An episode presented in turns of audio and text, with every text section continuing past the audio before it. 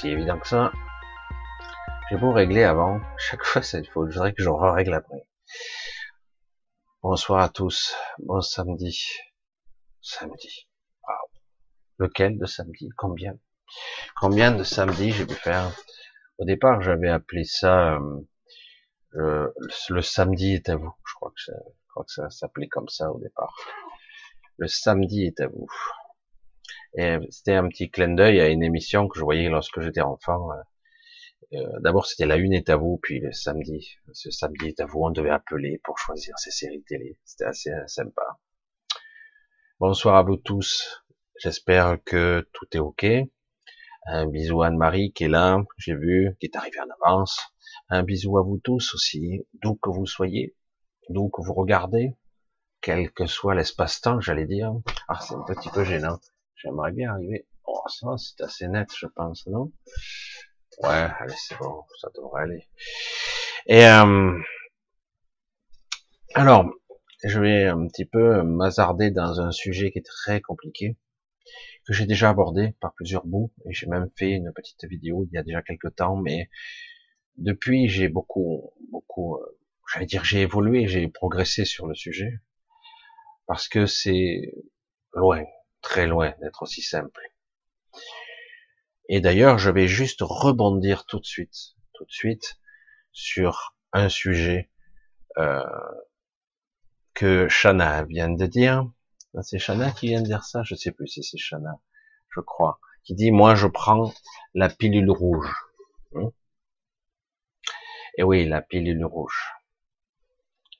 Et oui, c'est un sujet assez compliqué parce que quelque part cela, simple, cela semble évident, non? Et pourtant, et pourtant. Je voulais euh, tout d'abord, avant de commencer, souhaiter vous parler juste d'un petit truc, d'un remerciement que j'ai envie de faire à certaines personnes qui me soutiennent, vraiment, vraiment, vraiment. Je sais pas comment on peut le dire plus, euh, parce que sans ces personnes qui me soutiennent, évidemment, je serais beaucoup plus en difficulté vis-à-vis de payer trois abonnements Internet, par exemple, en espérant qu'un jour j'ai la fibre, on sait jamais. Mais bon, j'ai la petite malédiction là-dessus, c'était assez rigolo. Mais bon, voilà, je souhaitais vraiment remercier du fond du cœur ceux qui me soutiennent. Vous êtes quelques-uns à me soutenir euh, le plus souvent possible, comme vous le pouvez. Et vraiment, euh, je reste toujours un petit peu, euh, je sais pas, un petit peu penaud et un petit peu réservé là-dessus parce que je, suis toujours euh, ému. Il faut être honnête. Donc je vous embrasse tous, même ceux qui ne le peuvent pas. Je sais que certains ne peuvent pas. Il n'y a aucun, aucun souci là-dessus. Au contraire, euh, chacun fait comme il peut. Et d'ailleurs, c'est ce qui fait la beauté de la chose. On ne sait jamais à l'avance et ça fait une surprise. Alors on va continuer. On va parler maintenant de quelque chose qui est complexe. Et donc je vais empiler, je prends la pilule rouge. Oui, je le vois, je le vois, je le vois là. Ah, Alors, donc évidemment le clin d'œil à Matrix, mais vous avez constaté que dans ma petite image, ma miniature, j'ai mis une ombre quelqu'un encore qui observe tout ça. Et c'est ça qui est intéressant, l'observateur de qui regarde la scène. Qui regarde? Vous êtes concerné, vous êtes habitant de ce corps, je vais le dire comme ça, et vous vivez votre quotidien au jour le jour, et pour beaucoup d'entre vous, vous vivez aussi l'enfermement, pour ne pas parler de l'enfer tout court, l'enfermement du corps, l'enfermement du mental, l'enfermement de cette société qui veut vous contrôler de plus en plus. Et, et paradoxalement, une autre chose essaie d'émerger de vous, quelque chose de très puissant, j'en ai parlé souvent.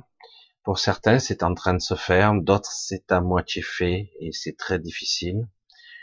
L'émergence de quelque chose qui essaie de jaillir de vous et de pouvoir observer donc je parle toujours de cet observateur, euh, l'observateur qui est capable, lui, de maîtriser tant bien que mal euh, cette réalité, en tout cas de l'appréhender. Mais encore faut-il savoir ce qu'est la réalité. La réalité multiple, le titre, le rêve ou le cauchemar ressenti, le quotidien, votre routine, votre, vos obligations. Hein. Ce sont des obligations. Et même parfois, tout est gâché dans la vie parce que vous rencontrez même des gens que vous aimez et parfois la relation est gâchée parce que le quotidien la gâche, la routine la gâche. Parce que quelque part, ça ne devrait pas être comme ça. Ça ne devrait pas. Et vous le ressentez de plus en plus. Alors c'est un sujet très compliqué. Alors, pilule bleue ou pilule rouge? Évident, dit Shana. Évident. Est-ce qu'on est prêt à voir? Parce qu'il ne s'agit pas simplement, oui, c'était intéressant la matrice. Je vous garantis que si je vous donnais une pilule rouge aujourd'hui, vous seriez peut-être affolé. Ça serait très très dur. Parce que vous n'êtes pas prêt à voir. C'est pour ça que beaucoup, beaucoup, ne sont pas prêts à voir. Ont abandonné même. Et préféreront la pilule bleue. Ils la préféreront. Même si dans la spiritualité de toutes sortes, on nous sort l'optimisme et nous dire, mais non, je vous donne la pilule rouge pour vous réveiller, pour vous révéler, pour vous émanciper, pour prendre le contrôle, au moins de vos vies. Mais le problème, c'est qu'il y a intrication, et une vision complexe de la, réalité, de la réalité qui est beaucoup plus multiple qu'il n'y paraît. Alors je vais essayer d'aborder un petit peu les sujets que j'aborde un petit peu et parfois je brutalise les gens que j'aime bien en ce moment. C'est un petit peu une drôle de hobby que j'ai. Je brutalise un peu, pas beaucoup, mais un peu. Je perturbe. Je ne suis pas là pour me positionner au-dessus, juste pour positionner une contradiction beaucoup de gens que je côtoie ont beaucoup appris au cours d'une vie. Ils ont voyagé, ils ont rencontré des gens dans le chamanisme, dans les cultures différentes. Ils ont rencontré de la spiritualité au gré de parfois une maladie ou simplement par la connaissance. Ils ont accumulé une certaine forme de connaissance. Ils ont même acquis, pour certains, une certaine sensibilité, un certain ressenti, de certaines perceptions. Et, malgré tout ça, j'arrive, moi, je, je veux pas le dire comme ça, mais un petit peu parfois comme un cheveu dans la soupe. C'est un paradoxe ça. Hein. Et euh, j'arrive, moi, et je fous le bordel, et parce que je dis, il y a un problème beaucoup de ces gens qui ont atteint un certain niveau se heurtent à un mur, se heurtent à quelque chose d'infranchissable qui n'existe pas. J'ai vu ça, je l'ai côtoyé et je me suis cogné la tête plus d'une fois. Un leurre, une illusion ou une protection. Je vous ai déjà abordé le sujet il y a quelques jours, quelque part déjà, je crois, quelques semaines peut-être, je sais plus. Je vous ai déjà abordé le sujet de vous dire que le meilleur savoir que vous pourriez apprendre pour appréhender et comprendre ce que vous êtes, qui vous êtes, et même là, parce que le qui est sans intérêt, le jeu est sans intérêt, ce qu'il faut découvrir, je sais bien, je dis des mots qui ne sont pas spirituels faux. Faux, obligation. Ce n'est pas spirituel. Je vais le redire ici. Je ne joue plus ce jeu-là. Je ne joue plus ce jeu-là. Hein, parfois, il faudra, faudra, je veux dire, voir. Il ne s'agit pas euh, d'un choix. Il n'y a pas de choix. Il y a un passage. Nous devons passer par là. Soit on le franchit, ce passage, soit on le franchit pas. Je sais que ça chauffe aux oreilles de certains parce qu'ils ont été conditionnés par la spiritualité de la manifestation euh, programmée, on va le dire comme ça. Si tu dis oh je suis contre la guerre, tu dis d'abord contre, c'est une contradiction, c'est une contre-force. Et la guerre, tu manifestes le mot, la vibration de la guerre. Donc, il faudrait, dans l'absolu, être parfait dans la forme pour dire je suis pour la paix, plutôt. Et c'est une vérité, certes. Et c'est vrai que c'est beaucoup plus harmonieux et beaucoup plus joli, sauf que ça ne répond pas à la question. Ça ne répond pas à l'équation. C'est autre chose. Lorsque je dis je suis pour la paix, la paix de quoi? La paix de qu'est-ce qui se passe là? Vous la voyez la limitation des mots et de la forme? C'est pour ça que je veux rentrer dans ce sujet-là, que j'ai abordé déjà en travers, en long et parfois en large. On met une forme à notre pensée, la structure de la pensée et la forme de la pensée. Cette forme crée une limite. Et notre croyance, c'est l'amplifie. Si je dis pas ce qu'il faut, donc je suis pas sur le chemin. Et du coup, il y a toutes sortes de mécanismes de protection.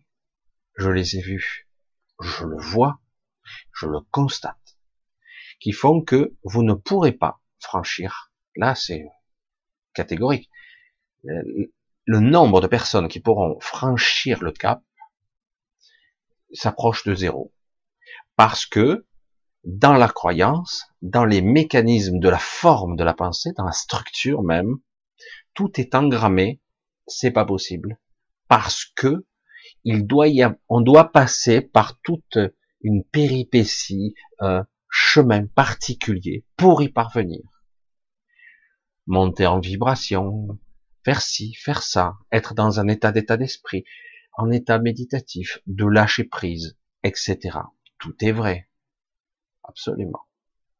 Malgré tout, la forme demeure. La forme, la structure même de votre psyché vous retient telle une toile d'araignée. Pourtant, comment pourrais-je m'extraire de la forme et de la structure?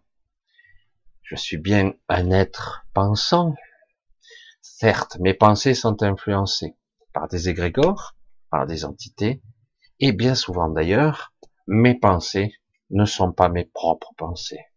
C'est compliqué ça. Alors je fais comment? Puisque, qu'on le veuille ou non, je vis ici et maintenant. Je vis parfois ici et parfois avant, puisque je pense et je me souviens. C'est une erreur, paraît-il. Mais c'est faux, là aussi. C'est la structure qui est, pas bonne. le fait de penser avant est mauvais dans la forme, mais très bien dans l'absolu. Parce que je suis aussi une forme de mémoire. Encore faut-il être conscient que cette mémoire-là, c'est la mienne, ou celle-ci, elle n'est pas la mienne. C'est pour ça que c'est complexe. Et petit à petit, j'espère que j'apporterai des petits indices pour vous apporter des morceaux de, de vérité que vous allez vous approprier, que vous allez modeler pour vous comme un outil qui prend forme et qui disparaît aussitôt, comme quelque chose qui devra être utile qu'une seule fois, quelque chose qui vous permettra de mettre une clé dans une serrure, et à la fin, et la porte, et la serrure, et la clé devront disparaître. Il faudra absolument oublier le fond et la forme. Juste, vous devrez incarner la quintessence de l'intention. Je l'ai déjà dit, mais c'est compliqué. Ici, donc, il y a des années de ça, j'ai dit, à quelqu'un qui est un, être télépathe, un télépathe de très haut niveau, j'ai dit, Je l'ai dit un petit peu de façon prétentieuse, pourtant il me surclassait. Hein. J'ai dit, je suis conscient de la puissance des êtres qui ont des capacités télépathiques, de transmission, d'induction, de modélisation même de la réalité, et les niveaux 7, d'être capables même de distordre la réalité. Pas seulement dans l'illusion. Là, je le précise. C'est là où on voit qu'est-ce qui est réel et qu'est-ce qui ne l'est pas. Je sais, il faut suivre, hein donc c'est un petit peu costaud, mais c'est quand même très intéressant. Même si vous en récupérez que des petits bouts, ça sera toujours bon parce que ça va rentrer d'une façon par les fissures de votre psyché. Et à un moment donné, je le souhaite, ça va remettre en question certaines vérités que vous croyez immuables, certaines constantes de l'univers. Ah, les scientifiques parlent comme ça, variables, constantes force. Voilà les paramètres. C'est de la physique. D'autres diront, c'est mathématique. C'est pragmatique, rationnel, démontrable, reproductible. Trop fort.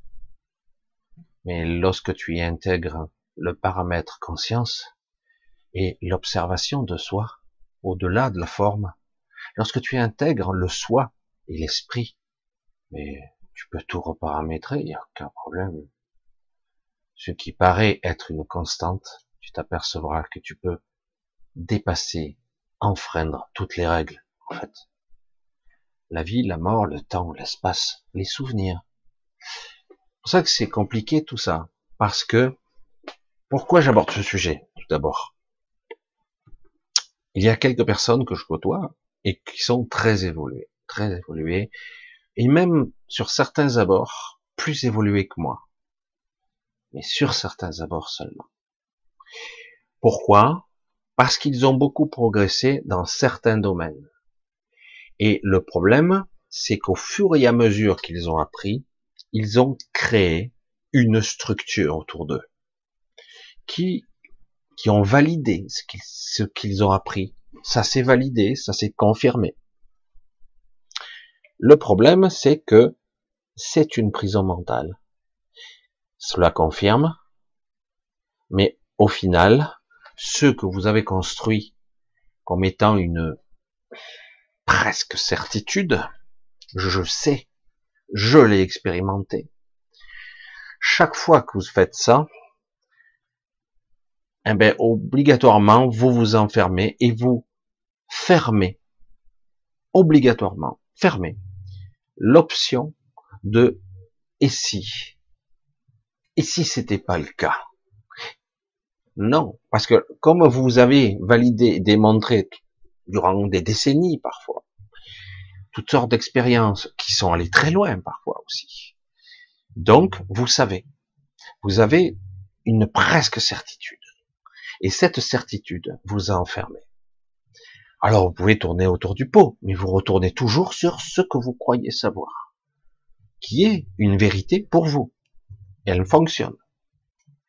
Mais ça reste une création de votre mental, qui est devenu très puissant, très élaboré, mais ça reste une création. Et donc, une limitation. Vous créez une structure, et donc, une structure dans laquelle il y a des règles. Et ces règles vous limitent. C'est ça qui est compliqué. Comment apprendre acquérir une connaissance, se l'approprier, la synthétiser, et à un moment donné, l'oublier. Est-ce que je la sais toujours? Est-ce que je l'ai adaptée à moi? Oui. Mais est-ce que pour autant, je sais? Non, toujours pas. Pourtant, je me la suis appropriée. Je l'ai synthétisée en moi. Je, je la ressens. Est-ce que j'ai atteint la vérité absolue? Absolument pas. J'y commence à m'en approcher. Mais je reste encore et toujours prisonnier de mes croyances. Parce que je suis ici et maintenant. Dans ce monde. Dans cette réalité bipolaire. Dans cette dualité. Dans ce monde égotique. Où il y a, qu'on le veuille ou non, la représentation du monde, de la masse, et les influences de nos dirigeants qui veulent diriger cette vision, la canaliser, la manipuler, voire la détruire parfois. Hein et donc, quelque part, vous vous apercevez qu'en fait, c'est beaucoup plus complexe que ça, la réalité. Vous vivez tous en ce moment, pour certains qui s'éveillent plus ou moins, ou en tout cas qui sont sur un chemin de réveil, mais vous l'êtes pas complètement, parce que si c'était le cas, vous serez vraiment ailleurs, vous serez réveillé. Donc, quelque part, la plupart d'entre vous, vous ressentez l'emprisonnement, la souffrance, le carcan mental, la routine, le quotidien, et je radote. Et je radote encore. Mais je suis obligé. Vous le ressentez plus qu'avant. Plus qu'il y a deux ans, plus qu'il y a cinq ans. Vous le ressentez dans votre quotidien. Attendez, mon écran va s'éteindre. Voilà. Je reviens. J'ai disparu, je suis revenu. Et euh, en fait, vous voyez que quelque part, vous le ressentez beaucoup plus fort. Et parce que quelque chose en vous vous dit, ça suffit. Ça suffit maintenant. Euh, Lorsqu'à un moment donné, on vous a leurré, traficoté, etc. Alors, pas tout le monde est au même niveau, hein, spirituel, connaissance, alchimistes, mathématiciens, philosophes, d'autres qui sont plus des chamans ou que sais-je, d'autres qui ont développé même des capacités médiumniques, des capacités à voyager, mais personne ne sait tout sur tout. Je suis le premier à vous le dire. Hein. Mais en tout cas, vous apercevez que l'univers qui nous entoure, l'univers conscient et inconscient, euh, l'énergie, euh, les mécanismes de la vie, l'intrication de la multidimensionnalité, euh, les réalités multiples du multivers. Waouh La pilule rouge. Mais vous seriez incapable de voir la réalité. Et je pense que moi aussi. J'en suis presque certain. D'ici bas, c'est presque une impossibilité. Si quelqu'un vous dit le contraire, c'est que soit c'est le Christ, ou je sais pas qui, soit il y a quelque chose de spécial, mais ça ne doit pas être si fréquent que ça. Vous voyez? Alors certains tendent vers un but et ont atteint un certain niveau de spiritualité pour euh, s'extraire de la matière, s'extraire de la forme, s'extraire du mental. Parce que c'est ça l'objectif. Et donc, quelque part, ça paraît difficile mais pas impossible. En réalité, on peut parvenir à être incarné, à faire des choses, même basiquement, des choses simples de la vie de tous les jours, en ayant progressé vers ce but. Au départ, vous êtes un cuistot, vous apprenez les ingrédients, la formule, et je dois le faire comme ci, comme ça, et après j'assemble. Là, il faut que j'attende un petit moment, puis j'assemble. Ah merde, ça a raté. Pourquoi ça a raté? Ah oui, le lien machin, ça s'est liquéfié, j'ai pas compris. Ah ben là, le goût, machin, euh, etc. Après, vous apprenez et peu à peu, vous arrivez à la faire presque à la perfection, cette recette particulière qui vous plaît. Vous la faites, et parfois, vous savez pas pourquoi, ça vire au vinaigre. Ça doit être la crème, ça doit être les légumes qui étaient pas frais, ou je sais pas quoi. Un petit peu trop d'eau, peut-être qu'il faisait trop froid ou trop chaud, je sais pas. Puis hop, vous continuez, et puis, ah, j'ai appris un autre truc supplémentaire, j'ai compris. J'ai saisi un truc de plus. Pourtant, la recette reste la même. Un jour, mon patron, quand j'étais pâtissier, ça date, hein, ça date, hein, remontons 40 ans en arrière, et plus, plus même. Et euh, il me disait, on peut donner une recette donnée particulière à tous les apprentis possibles imaginables qui ont appris à faire une crème pâtissière ou je sais pas un chou à la crème et euh, aucun de ces choux n'auront le même goût. Ils se ressembleront, mais ils seront tous un peu différents parce qu'il y a toujours un peu de vous dedans. Pourtant, c'est la même recette. On donne les mêmes œufs, les machins, les sucres. Et c'est ça qui est énorme. Parce que cette différence fait que la grosse différence entre un chef et, et quelqu'un de beaucoup plus lambda, c'est qu'il a dépassé certaines limites, il s'est approprié quelque chose de mystérieux. Je ressens, je sais, je sais le faire, je suis fort, hein. Aïe, tomber dans l'ego. 9 fois sur 10, c'est le cas. Hein. Alors il sera fort, fort, très très fort, jusqu'au moment où il ne pourra plus aller au-delà. Parce que c'est pas possible d'aller au-delà. Pourtant, le sublime existe. Parfois, accidentellement, mais c'est pas accidentellement en fait, le hasard n'existant pas. Vous faites une recette et ce jour-là, vous marchez sur l'eau, c'est parfait. Et vous essayerez peut-être toute votre vie de refaire cette recette, vous n'y arriverez pas. C'est la même pourtant. Mais là, ce jour-là, température, texture, machin, truc, tout était parfait. J'espère que je vous donne un petit peu faim. Hein. Non, vous avez déjà mangé. Alors c'est vrai que ça, c'est un des éléments qui fait que on progresse vers une certaine connaissance, une conscience, hein, la, la science avec, comme dirait l'autre, c'est j'intègre quelque chose en moi. Et après, quelque part, il pourrait se passer euh, des décennies, je saurais toujours le faire. Peut-être que je mettrai plus de temps, mais ça continuera à mûrir et à grandir en moi, puisque ça fait partie de moi. Donc, quelque part, euh, vous avez oublié les détails, mais c'est pas important, parce que vous connaissez l'essentiel. Et c'est une des étapes de l'évolution. C'est pareil pour la conscience. C'est pareil, mais vous le constatez, tout dans ce monde, tout fera pour que vous n'ayez pas le temps ou l'envie ou la capacité de travailler avec vous-même, d'appréhender des perceptions, de, franchir des étapes qui sont parfois cruciales et euh, capitales pour accéder à un niveau de conscience supérieur. On dit souvent qu'il faut expérimenter, à juste titre, pour comprendre. Il n'y a que quelqu'un qui a souffert qui peut comprendre la souffrance, parce qu'autrement, c'est sont des mots. Hein. Quelqu'un a dit euh, très justement, je sais plus où, c'était amusant, mais c'est exact. Je crois que je l'ai déjà dit, mais c'est un exemple. Tu pourras lire tous les livres, tous les bouquins euh, qui existent sur euh, conduire une voiture de course, comment fonctionne une voiture de course, euh, les pensées d'Alain Prost ou de Ayrton Senna qui s'était tué à l'époque. Pas, moi je suis resté dans l'ancien temps, hein, vous voyez.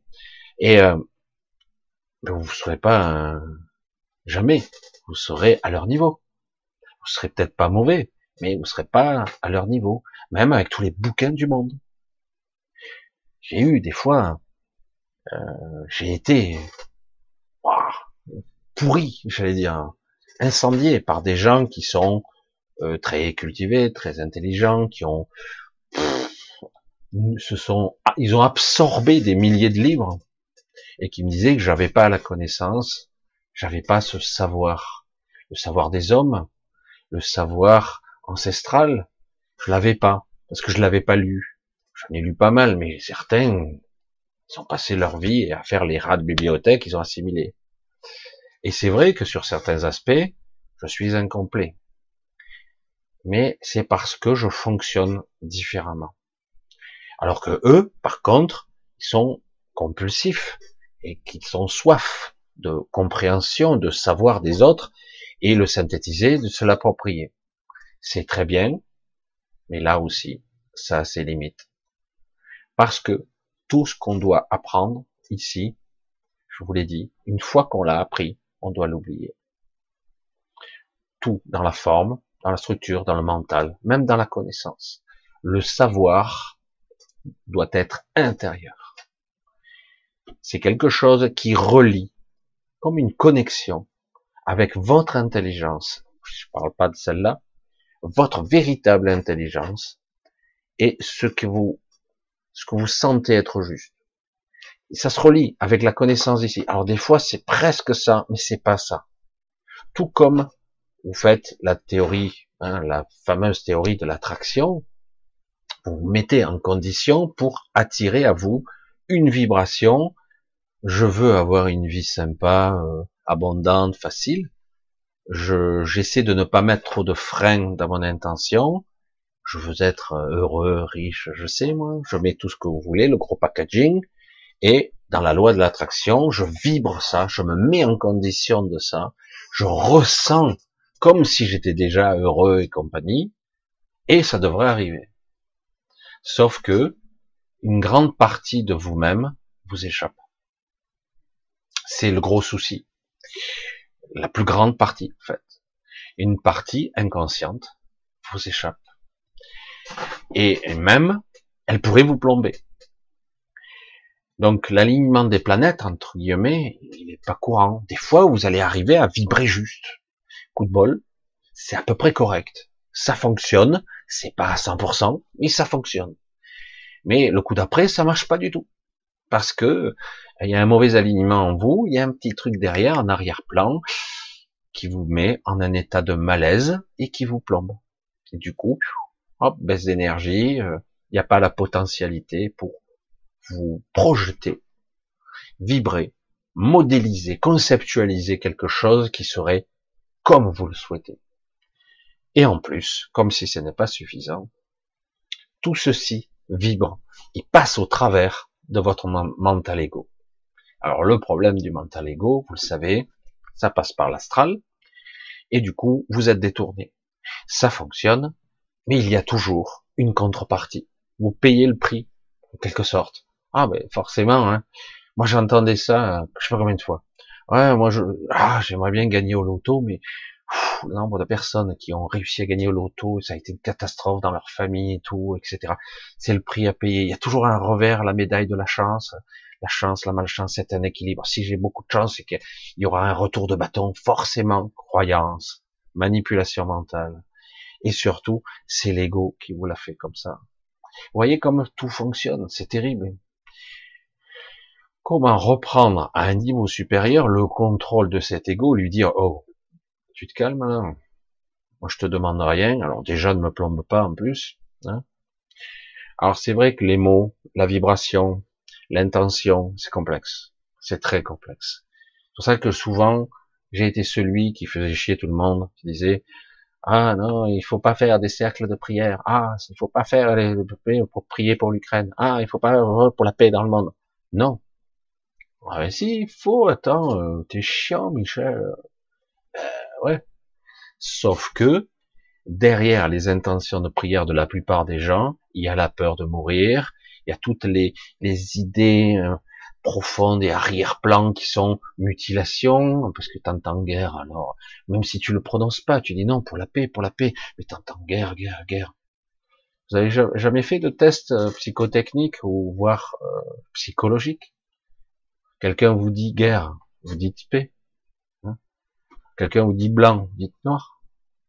c'est un réflexe, c'est un mécanisme psychomoteur. Donc, quand vous dites je prie pour la paix, à l'intérieur, ça vibre la guerre. Pourquoi? Non, non, non, non, c'est pas du tout ce que je veux. Dans mon intention, je mets de l'amour. Oui, mais quelque part, c'est derrière, c'est là, et ça pousse. Comment arriver à purifier cette pensée? Cette pensée, la pensée native, et l'intention, l'émotionnel, tout, faut que ce soit parfait.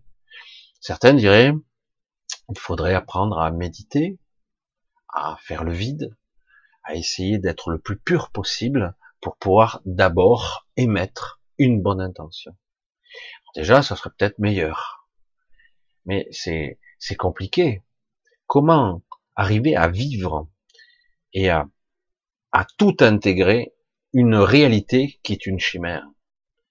Le cauchemar, le rêve. C'est pour ça que c'est compliqué. On se dit, quand je rêve, ce n'est qu'un rêve. Ah oui, sauf que pour toi, c'était réel, quoi. Et donc, on le dit d'une façon, moi, quand je faisais du décodage biologique à l'époque, on nous disait, faites attention, le mental, votre cerveau, qu'importe à quel niveau ça situe, la compréhension, ne fait pas la différence, ne fait pas la différence entre ce que vous vivez en vrai, c'est-à-dire votre quotidien, ce que vous imaginez, ce que vous rêvez, et si vous l'hallucinez aussi, c'est pareil. Il ne fait pas la différence pour, pour lui, c'est quelque chose qui se passe. C'est tout. On parle en termes de subconscient et d'inconscient. Ça se passe pour lui, c'est réel quelque part, quel que soit le niveau où ça se situe. Donc, alors je dis merde, ça veut dire faut que je fasse attention à mes pensées, bordel. Pourtant, c'est vrai que des fois, euh, on se perd dans ses pensées, on, on s'énerve tout seul dans ses pensées, euh, on est en colère dans ses pensées, ou on se fait ses fantasmes dans ses pensées. Hein, on se fait toutes sortes de choses. Mais en fait, au final, vous êtes toujours le cul de votre, sur votre chaise, et rien ne s'est passé, en vrai. Mais pourtant, là-dedans, ça s'est passé. Des fois, on s'énerve tout seul. Hein, on s'énerve. Des fois, je vois beaucoup de gens qui ont des complexes complexe d'infériorité, je suis pas ci, je suis pas ça, Jessica, on va pas, je suis pas bien, je suis pas assez intelligent, je suis pas beau, etc. Beaucoup ont des complexes et ils ressassent et tournent en boucle. Du coup, ce qui est un problème relatif devient un truc monstrueux. Euh, à la fin, c'est déprime et compagnie, euh, voire suicide, voire c'est énorme. Comment rééduquer un mental hein? Alors, beaucoup ont des techniques pour reprogrammer un mental. Il y a des solutions. Le souci, c'est toujours le même. C'est le même truc que j'ai dit il y a un jour, il y a pas mal d'années, à un ami qui pratiquait euh, méditation et yoga intensif depuis pas mal d'années, qui maîtrisait ça pas mal, tranquille, hein, il se faisait la, faisait le, poirier euh, très facilement. Mais bon, je plaisante, hein, respiration, etc. Maîtrisait très très bien. Sauf que si ça touchait quelque part des fois à un problème, un souci de famille ou un n'importe quoi, un conflit intérieur, une corde sensible, malgré toute sa maîtrise, il sortait de ses gants. Donc j'ai dit, ce qui prouve que ce que tu fais n'est qu'un masque. Ça veut pas dire que c'est mauvais, ça veut dire que c'est pas aussi bien conscientisé que ça.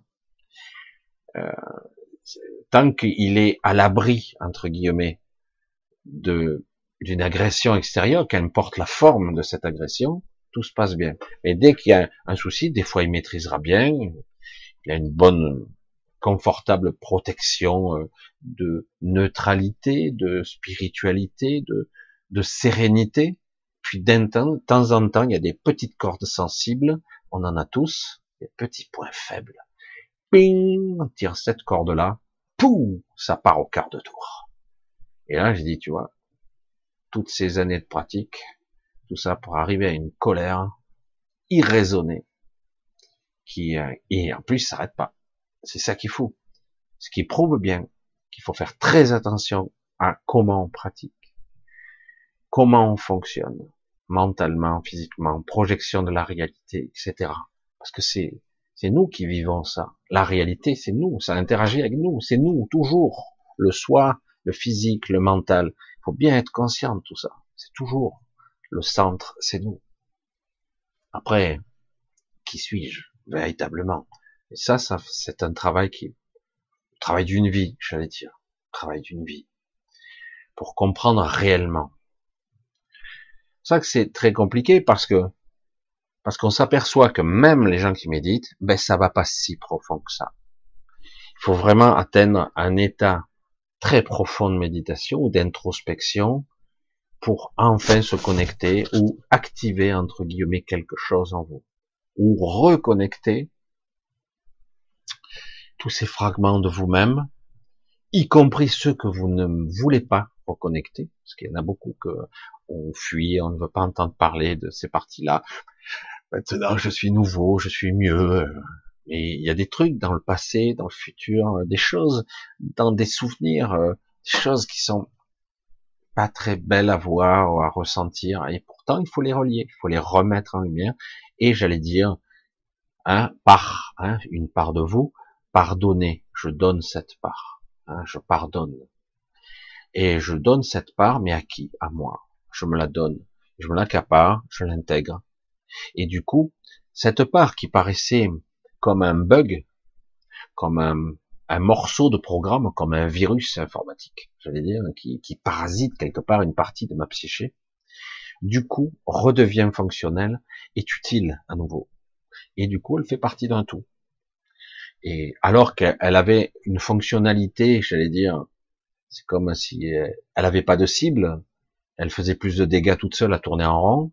Là, du coup, elle a un but. Dès que vous mettez de la lumière, un but, un objectif, une direction, tout fonctionne. Là, aujourd'hui, il y a une perte de sens. Faut être honnête. La plupart des humains ont perdu le sens de la vie, le sens de l'écologie, pas de cette merde qu'on appelle la politique. Je parle même pas de ça. Je parle de la vraie écologie. L'écologie, c'est écho, hein, ça fait écho avec moi, hein? ça, ça se répercute en moi. C'est la connexion que j'ai moi avec la nature, mais en fait, c'est d'abord moi. Hein. L'écologie, c'est un écho. C'est c'est quelque chose qui me revient, qui fait partie de mon centre. La véritable écologie, c'est quelque chose de pur. Et le problème, c'est que c'est pas de la politique. Et le problème, c'est qu'on croit que en faisant de la politique, on fait de l'écologie, on fait de l'économie, on fait, on fait de la grosse saloperie, en fait parce qu'à la fin, ça redevient de l'ego, des enjeux de pouvoir, d'argent et compagnie. On revient au basique, un truc minable. Alors qu'à l'époque, au départ, on parle de c'est une belle idéologie, hein, etc. C'est pour ça que je vous dis que tous les concepts sataniques actuels, les Klaus Schwab et compagnie, les mondialismes, les globalistes, ils vont tous échouer systématiquement. Ils n'ont pas compris, ils n'ont rien compris, malgré leur pseudo-intelligence. Ils sont tellement intelligents. Ils n'ont pas compris. Chaque réaction crée des remous. Et chaque fois qu'ils feront ça, il y aura une contre-mesure, automatiquement. Et ça viendra même pas de quelqu'un ou de quelque chose. On ne peut pas modéliser et créer à partir de l'ego. Alors que pourtant, tout ce système est égotique. Tout est, je veux être le plus puissant. Je suis un être supérieur à toi. Hein, parce que c'est ça on est dans l'ego pur. On est dans la dualité. Et certains diraient tout simplement, on est dans la distorsion de l'ego, qui une, un miroir déformant, traficoté, pollué, parasité du vrai soi. Parce qu'en fait, c'est, c'est quelque chose d'embryonnaire, de tordu, qui est un gouffre sans fond, qui ne pourra pas être nourri, alimenté. On ne peut pas construire une civilisation là-dessus, elle est obligée de s'autodétruire à chaque fois. Elle ne peut pas. Dès que si on ne dépasse pas cette condition évolutive, c'est-à-dire d'échapper à l'ego, l'ego ne doit pas être celui qui dirige. C'est celui qui obéit. Il est au service. C'est un outil. Il n'y a pas d'âme, il n'y a pas d'esprit, il n'y a rien dans l'ego.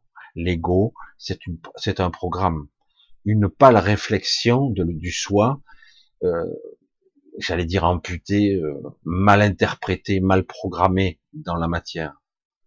c'est une distorsion. C'est ce qui fait aussi qu'on interagit et qu'on expérimente. Le problème est qu'évidemment, euh, on n'en a pas le contrôle et surtout pas, on, on ne veut surtout pas que vous arriviez à modéliser et à structurer votre pensée comme vous le souhaiteriez. Et moi, j'aimerais que vous appreniez tout doucement à structurer votre pensée selon votre souhait et à penser seulement quand c'est utile. Et euh, parce que la plupart du temps, on peut faire énormément de choses sans penser du tout. Vous disiez, mais non, on pense. Oui, il y a des pensées qui sont sans la forme. Il y a des pensées natives, un peu étranges qui sont derrière. Mais en tout cas, toutes les pensées conscientes et voire même subconscientes, on peut arriver à les maîtriser. Alors des fois, ça nous échappe, on n'est pas bien, on déprime, on est fatigué, etc. C'est pour ça que souvent aussi, c'est ce qui vous tue. Une pensée peut tuer, il n'y a aucun problème, surtout si vous la ressassez tout le temps. À force, ça crée euh, une compensation, une surcompensation de votre mental, un système automatisé qui va dire bon ben là il y a un souci, de façon mécanique et pragmatique, je vais faire en sorte de régler le problème. Il le règle. C'est ce qu'on apprenait nous en décodage biologique. Eh ben, le problème, il le résout. Mais tu vois un petit peu, des fois, les dégâts que ça fait pour résoudre le problème. Ça crée ce qu'on appelle une maladie. Le mal a dit quelque chose, Et donc, il réagit. Il crée une solution parfaite à un stress qui n'a pas été résolu en conscience. Tout simplement. Après, les empoisonnements, tout ça, c'est encore plus compliqué, mais ça reste un geste inconscient quand même, parce que quelque part, les mécanismes sous-jacents et performants de l'inconscience et derrière de la véritable conscience de l'esprit, tout derrière tout ce en fait, il y a, en fait, l'esprit, il est toujours là. Il passe à travers. Mais derrière tout ceci, en réalité, on s'aperçoit que l'inconscient, toutes ces, connaît le futur, connaît le passé, connaît les tenants et les aboutissants. Il sait tout déjà. Il sait tout sur quelqu'un. Tiens, l'inconscient, si on pouvait lui parler, l'inconscient peut parler l'inconscient. Donc tu rencontrerais quelqu'un, tu vas être attiré par telle personne, d'inconscient à inconscient. On dit même qu'il y a des atomes crochus inconscients. Pourquoi? Parce qu'en fait, consciemment, je ne sais pas pourquoi cette personne m'attire, mais inconsciemment, oui. Mais j'ai pas accès à l'information puisque c'est inconscient. Ce qui veut dire que on, a pu découvrir que en fait l'inconscient pouvait échapper à l'espace-temps complètement, complètement. Et il a accès au passé, au futur, à une personne, elle sait tout de lui ou d'elle. L'inconscient, inconscient, c'est comme s'il y avait une interrogation et des messages qui passaient, des transmissions, mais la barrière du conscient met son mur son veto. Non, je donne pas l'information. Je vais juste lui donner parce qu'on doit continuer à apprendre l'un de l'autre parce qu'on a des informations à échanger. Donc, on va créer des atomes crochus inconscients pour qu'on puisse se revoir. Certains, c'est pour ça qu'il y a beaucoup d'informations comme ça qui sont apprises inconsciemment. Mais le problème, il est là. Ici, nous sommes censés apprendre, dépasser c'était ça le projet au départ. Et le problème, c'est que quelque part, si tu n'as pas accès aux informations qui sont en toi, inconscientes et compagnie, comment veux-tu apprendre? Comment veux-tu, entre guillemets, dépasser, transcender une, une expérience si tu ne comprends pas les tenants et les aboutissants? Alors on le fait, mais coup de bol, quoi, hein, des fois. Pour ça que, en ce qui me concerne, ce qu'on pourrait appeler les lois karmiques, pour moi, c'est de la merde. C'est, ça va pas. C'est, c'est plus une malédiction qu'autre chose. C'est pour ça que, mais après, on nous dit, non, mais c'est pas comme ça, en fait. Ah, faudrait m'expliquer, parce que la réincarnation et compagnie, c'est pour ça que c'est plus complexe qu'il paraît. C'est beaucoup plus complexe que ça. Le réel est-il réel? Est-ce que l'astral est moins réel qu'ici? Ben, C'est pareil, c'est la seule différence, c'est que quelque part la densité de la matière est plus. Est-ce que je crée mon environnement? Oui, plus ou moins. Dans l'astral, c'est pareil d'ailleurs. Et euh, à d'autres niveaux aussi, je peux créer. Et quelque part aussi, nous ne sommes pas ce corps, nous ne sommes pas ce mental, nous ne sommes même pas ici. Nous ne sommes même pas ici. Nous avons juste quelque chose qui nous nous fait croire et du coup, le fait d'y croire, et on nous fait croire tous les jours, eh ben, du coup, on y est. Mais en réalité, on pourrait se libérer à tout moment. Mais encore faut-il le savoir. En étant conscient et connecté à ça. Qui suis-je? Et c'est ça le travail de toute une vie. Comprendre ce que je suis. Non pas quelle personne j'étais dans ma vie antérieure. Ah, ça, ça, ça fait du buzz, hein. Ça, ça a fait de l'argent aussi pour certains. Ah bah toi t'étais, mais toi t'as été Jules César. Ah bon moi aussi, putain, ça fait au moins 30 personnes que je croise. Ah bah toi t'étais Cléopâtre. Ah ouais, tiens, putain. Ah bon, ouais. Ah, toujours des personnes célèbres. Sérieux quoi. Certains font un gros business là-dessus. Hein.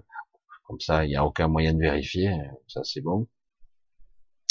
Alors que dans, dans un vrai absolu, ça n'a aucun intérêt. Et surtout, ce qui est intéressant de savoir ce que vous êtes, c'est quelle est votre vibration? Quel est votre rayon? Quelle est votre musicalité? Quel est cet instrument dans lequel vous êtes censé jouer? Parce que quelque part, la vibration crée la réalité. Donc, c'est ça que vous devez découvrir. C'est ça le plus important, en fait. Et en étant vous-même, ben forcément, vous êtes aligné, vous êtes parfaitement aligné, et vous êtes en l'absence, vous oubliez la technique, vous oubliez les connaissances, vous savez, vous, vivez, vous vivez ce que vous êtes. Il n'y a pas besoin d'apprendre hein, tous les, dictionnaires du monde pour savoir qui vous êtes. Il n'y a pas besoin de ça. C'est vrai que je les vois, certains ont fait des stages, ont lu tous les bouquins possibles imaginables, ce sont des encyclopédies vivantes, il n'y a pas de problème là-dessus. Ils sont très affûtés, très intéressants, mais Quoi? Euh, Oui. Tu vas où? Ah, mais je sais. Tu sais quoi? Tu as dépensé, tu as dépassé ta condition d'humain? Tu es allé au-delà? Est-ce que tu es capable de t'émanciper de cette matrice, de ce corps, de ce mental? Comprends-tu les concepts même de ce qu'est le sens de la vie? Pas naître et mourir. La pulsion de vie, du pourquoi la vie émerge. Pourquoi c'est si important? Pourquoi c'est si important alors que de toute façon, pourquoi tant d'énergie déployée pour qu'une fleur soit magnifique alors que 15 jours après elle sera fanée et morte? Putain, chier quoi. Donc juste pour l'instant, ah oui, le but donc n'est que de d'attirer, d'être belle et de procréer, de pouvoir se multiplier pour continuer encore et encore. Je quoi faire Ça à quoi? Ben, C'est ça le processus de la vie. Lorsqu'on on fait par introspection quelque chose de beaucoup plus profond, on s'aperçoit qu'en fait, c'est beaucoup plus puissant que ça. Que simplement se reproduire indéfiniment et se multiplier. C'est quelque chose qui permet de transcender ce qu'on peut appeler la lumière, l'énergie, la conscience. Et de grandir à travers un réseau, d'être autre chose. Mais là, ce ne sont que des mots. Voilà, je vais pas trop bassiner, je sais que c'est très perché tout ça, c'est très compliqué. Et je sais que c'est difficile d'appréhender, euh, d'échapper à la forme, d'échapper à la structure. Et c'est pour ça que je, je donne des clins d'œil là, petit peu à certaines personnes que j'apprécie beaucoup et que je vois qui tournent en rond, qui tournent en rond et avec toutes leurs connaissances. Et plus ils sont avec une grande connaissance, un grand savoir parfois. plus il tourne en rond. À croire que ça devient une malédiction. Parce que au, bout d'un moment, tourne en rond. Et alors quoi? Est-ce que tu as en toi connecté? Est-ce que tu es connecté? Est-ce que tu te sens et que tu as fusionné? Est-ce que tu, tu, tu as, tu vois, c'est comme on dit, tu es un expert. Est-ce que tu as appris? Tu as assimilé, synthétisé, intégré et oublié. Maintenant, tu incarnes ce que tu as appris. Tu le sais, c'est tout. Tu n'as pas, oui, mais ça, non, non, mais là, dans ce cas précis, parce que, je me souviens, dans, des temps immémoriaux, parce que ça date de pas mal d'années, ça aussi, j'avais appris à faire des véritables confitures, etc. Quel rapport, Michel et euh, je travaillais avec un maître confiturier qui avait 75 ans. Moi, j'étais tout jeune. Hein. Et euh, moi, j'avais ma recette, hein, ma formule. Il non. Comment ça, non? Ouais, confiture, le classique, confiture, marmelade, gelée, c'est différent. Le fruit doit être confiture, confit. Ah ouais, putain, les confitures qu'on a, c'est de la bouillie, quoi. Ah ouais, ben ça a été un peu oublié, tout ça. Et euh, on me disait, mais le fruit, il est identique à chaque saison? Le fruit que tu prendras aujourd'hui et celui que tu prendras après-demain, ça sera le même? Euh, Non. Alors ta recette, euh, alors comment je fais? Ben il faut que tu détermines déjà que tu apprennes à connaître le fruit. Goûte-le.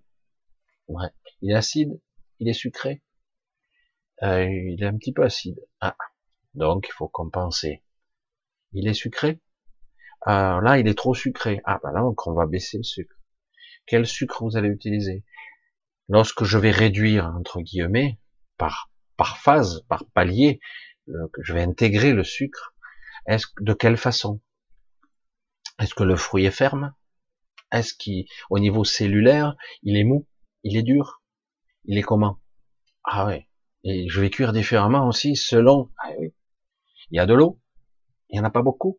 Il y en a beaucoup? Oh putain. Merde, ta recette, elle était bien là. Maintenant, tu m'embrouilles. Et voilà. Et c'est ça, intégrer. Et euh, c'est ça qui fait que du coup, d'une confiture qui, un fruit qui paraissait identique, oui, il sera un petit peu différent. Il aura ben, comme un vin, quoi. Hein. Quand vous faites un réfractomètre, le type il regarde le, taux de sucre, de, de on appelle ça l'extrait sec. Ils appelaient ça l'extrait sec. Le, taux de vin qui pourrait y avoir, y compris dans le taux de sucre qui peut y avoir dans un fruit. Hein. Et du coup, on dit, ah ben là, il est prêt. Hein, on le met, on voit le taux, etc. Et euh, du coup, là, il est prêt, on va faire un vin. On le mélange, ils font des assemblages. Hein. Les vignobles, ils font souvent des assemblages avec l'année dernière, machin, il y a deux ans. Mais euh, c'est vrai que c'est compliqué parce que c'est tout. C'est pour ça que certains disent, ben, je vous ai piqué les cépages, je, je vais les planter en Chine et je vais faire le même vin. Et mon cul, c'est du poulet. C'est le même cépage, mais il, est, pousse pas au même endroit, il n'a pas la même texture de la terre, et en plus que tu le veuilles ou non, tu n'as pas la même recette. donc, ça ne fera pas le même vin. Et comme les gâteaux, ce sera pas pareil, comme les confitures, ce sera pas pareil. Ça crée quelque chose de personnel, d'intime, d'étroitement lié avec vous. C'est quelque chose qui presque est, c'est quelque chose d'approprié, c'est très personnel. C'est là qu'on peut parvenir à quelque chose de superbe, de sublime parfois. C'est qu'à un moment donné, il faut vraiment l'intégrer à soi. Et c'est tout comme ça. Et on peut aller bien plus loin encore, jusqu'à parfois certains y parviennent à défier les lois du réel, défier les lois du réel, tellement que c'est incroyable. Malgré que la récolte est mauvaise, que le fruit est pas bon, eh bien la résultante, elle est bonne quand même, parce que dans sa façon d'être, dans ce qu'il est, il va rayonner, il va lui donner, je sais pas moi, de l'amour peut-être, ou un concept, une intention. Ah, une intention, mais c'est de la matière, comment je peux interagir. Et même mieux, dans certains cas, certains peuvent défier les lois de la physique, ils s'en aperçoivent même pas, c'est naturel pour eux. Ils peuvent défier les lois du réel complètement. Et c'est ça qui est intéressant. C'est pour ça que ça n'a rien à voir avec un philosophe ou quelqu'un qui aura bouquiné pendant toute sa vie 40 millions de livres. Parce que, comme Prost, il sera jamais comme Prost. Même s'il lit tous les livres de bouquins de, toutes les voitures possibles imaginables. Il faut, il faudrait qu'il soit lui. Il faudrait qu'il soit Prost pour être Prost. Je sais pas. Euh, et donc, à un moment donné, non, c'est personnel et intime. Je peux apprendre quelque chose de l'autre, mais à un moment donné, je dois l'adapter à moi, vraiment le rentrer en moi, l'approprier, comme le greffer en moi, et jusqu'au moment où tout ça c'est inutile, ça y est, l'information, la quintessence est là, en moi. Et c'est pour ça que tout est lié. La réalité, le réel, l'environnement, si vous êtes mal si vous êtes dans un malaise permanent, vous pouvez pas réussir. Ça sera toujours un petit peu aigre, hein, en fait, un, un vinaigre. c'est autre chose. Il y a de bons vinaigres aussi. Mais quelque part, vous voyez que la recette, elle sera pas parfaite. La recette de votre vie, hein, je le dis là. Pourquoi? Parce que vous n'êtes pas aligné avec vous-même. Vous n'êtes pas juste avec vous-même. Vous êtes obligé. C'est pour ça qu'à un moment donné, je dis, je tape du poing, et ben il faut. Ah mais c'est pas bien, Michel, c'est pas spirituel. Ben il faut, il faut défoncer le mur. Il faut, il faut y aller quoi. Euh, et si euh, au départ tout va résister en vous, et à un moment donné il faut y aller. Il faut, parce qu'autrement vous irez pas naturellement. Oui, mais par la méditation, et mon cul c'est du poulet. La plupart des gens ne le feront pas, et 99% des gens seront piégés. Par, par moment, il faut un coup de pied au cul. Il faut et du coup, tu es au bord du précipice, parfois, malheureusement, là, ça arrive, contraint forcé, la vie, la souffrance, un accident, une maladie, et là, du coup, vous êtes au bord du précipice, et là, soit vous crevez tout de suite, soit vous comprenez quelque chose avant de mourir, là vous avez compris du coup quelque chose, soit carrément vous êtes capable de transcender, voilà, c'est plus utile que je meure, parce que là j'ai compris. Et du coup vous mourrez pas. Ou carrément, ça peut être autre chose, hein, d'autres systèmes, d'autres concepts. Et euh, il faut, c'est vrai qu'on dit toujours, souvent, hein, il faut arriver à l'extrémité pour qu'à un moment donné ça lâche. Tout comme on dit que parfois, comme je l'ai vécu, le mental ego croit qu'il est mort, donc il est muet, silencieux. Du coup, vous êtes là, vous, en tant qu'être conscient, mais ça marche plus, vous n'arrivez pas à penser. Merde, j'ai pris un coup sur la tête. Ah bah oui, moi c'est ce que j'ai eu. J'ai eu un coup sur la tête. Et elle putain, je pense plus. Vous parlez Oui, oui, je parle. Putain, ça marche. Je peux parler et tout. Bon, il me manque des pièces, hein, mais je dis, mais c'est bizarre, ça fonctionne, mais je pense pas, je ressens pas, je, je me sens pas inquiet, je suis pas angoissé, tout va bien. Puis au bout d'un moment, ça se remet en route. Bizarre, hein Vous n'avez jamais vécu ça. Hein c'est très étonnant, et du coup on s'aperçoit qu'en fait, on pourrait se passer de pensée. Et que la pensée est plus mauvaise qu'il n'y paraît. Je dirais même que c'est un parasitage. C'est énorme. Hein et euh, ça pourrait être utile ça pourrait être un outil de temps à autre qu'on peut utiliser si on en a le contrôle. Mais là, c'est l'inverse. La plupart des gens passent leur vie dans leurs pensées. Et du coup, ben, vous êtes ailleurs. Vous modélisez, vous astralisez, etc. Et du coup, vous perdez vos forces, vos énergies, vos illusions. Vous faites rien. Et vous construisez rien. Vous vous connectez à rien. Ou si, vous connectez, mais en fait, à quelque chose qui va vous parasiter. Un peu sérieux ce soir. Hein. Allez, on va voir un petit peu si vous avez quelques questions. On va voir. Essayez de voir si on peut arriver, parce que je veux pas, je vais un petit peu calmer, puisque je sais que quand je pars sur ces sujets, ça devient du costaud après. Euh, ah, je remonte un peu. Qu'est-ce que c'est que ça? Massimo. Bonsoir Michel, cette planète pourra-t-elle connaître une civilisation prospère? Oui, sans problème. Et en dehors de la zone Terre, il y a aussi des civilisations soumises comme nous? Non. Faut savoir que ce monde, normalement, il devrait être vierge. Il devrait y avoir rien du tout. Normalement. Mais à un moment donné, il y a eu quand même mm, plusieurs euh, créatures qui ont vécu là, entre autres des gardiens, des entités diverses et variées, qui ont gardé, qui ont préservé, qui ont, j'allais dire, entretenu le monde. Euh, mais par contre, cette zone Terre est très particulière. Certains pourraient, je sais pas comment on peut l'appeler autrement, hein, la zone prison, parce que là, quand même, euh, vous pouvez pas aller à une certaine profondeur. Vous pouvez pas. Vous voulez perforer, vous êtes euh, quelqu'un qui a des outils, euh, je sais plus combien de profondeur, vous pouvez pas. À un moment donné, c'est trop dur. Vous pouvez pas. Ah oui, mais il y a de la pression, il y a de la température, etc. Ouais, mais vous pouvez pas. Et pourtant, c'est pas si profond que ça. Hein. Euh, vous pouvez pas aller en haut. C'est pas vrai. Il y a une limite. À un moment donné, vous pouvez plus aller au-delà d'une certaine hauteur.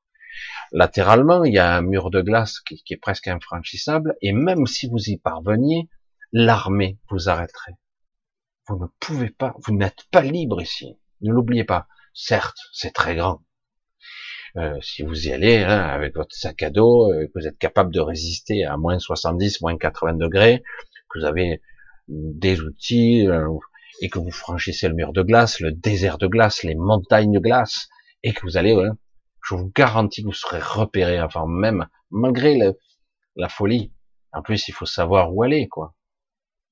L'armée vous arrêterez. Vous n'avez pas le droit d'aller en Antarctique où il faut en demander la permission et vous aurez un chemin balisé touristique. Hein euh, du temps des pionniers, on a eu ça, hein, ça n'a pas duré longtemps. Hein. Puis bon, ils avaient les moyens du bord à l'époque. Hein.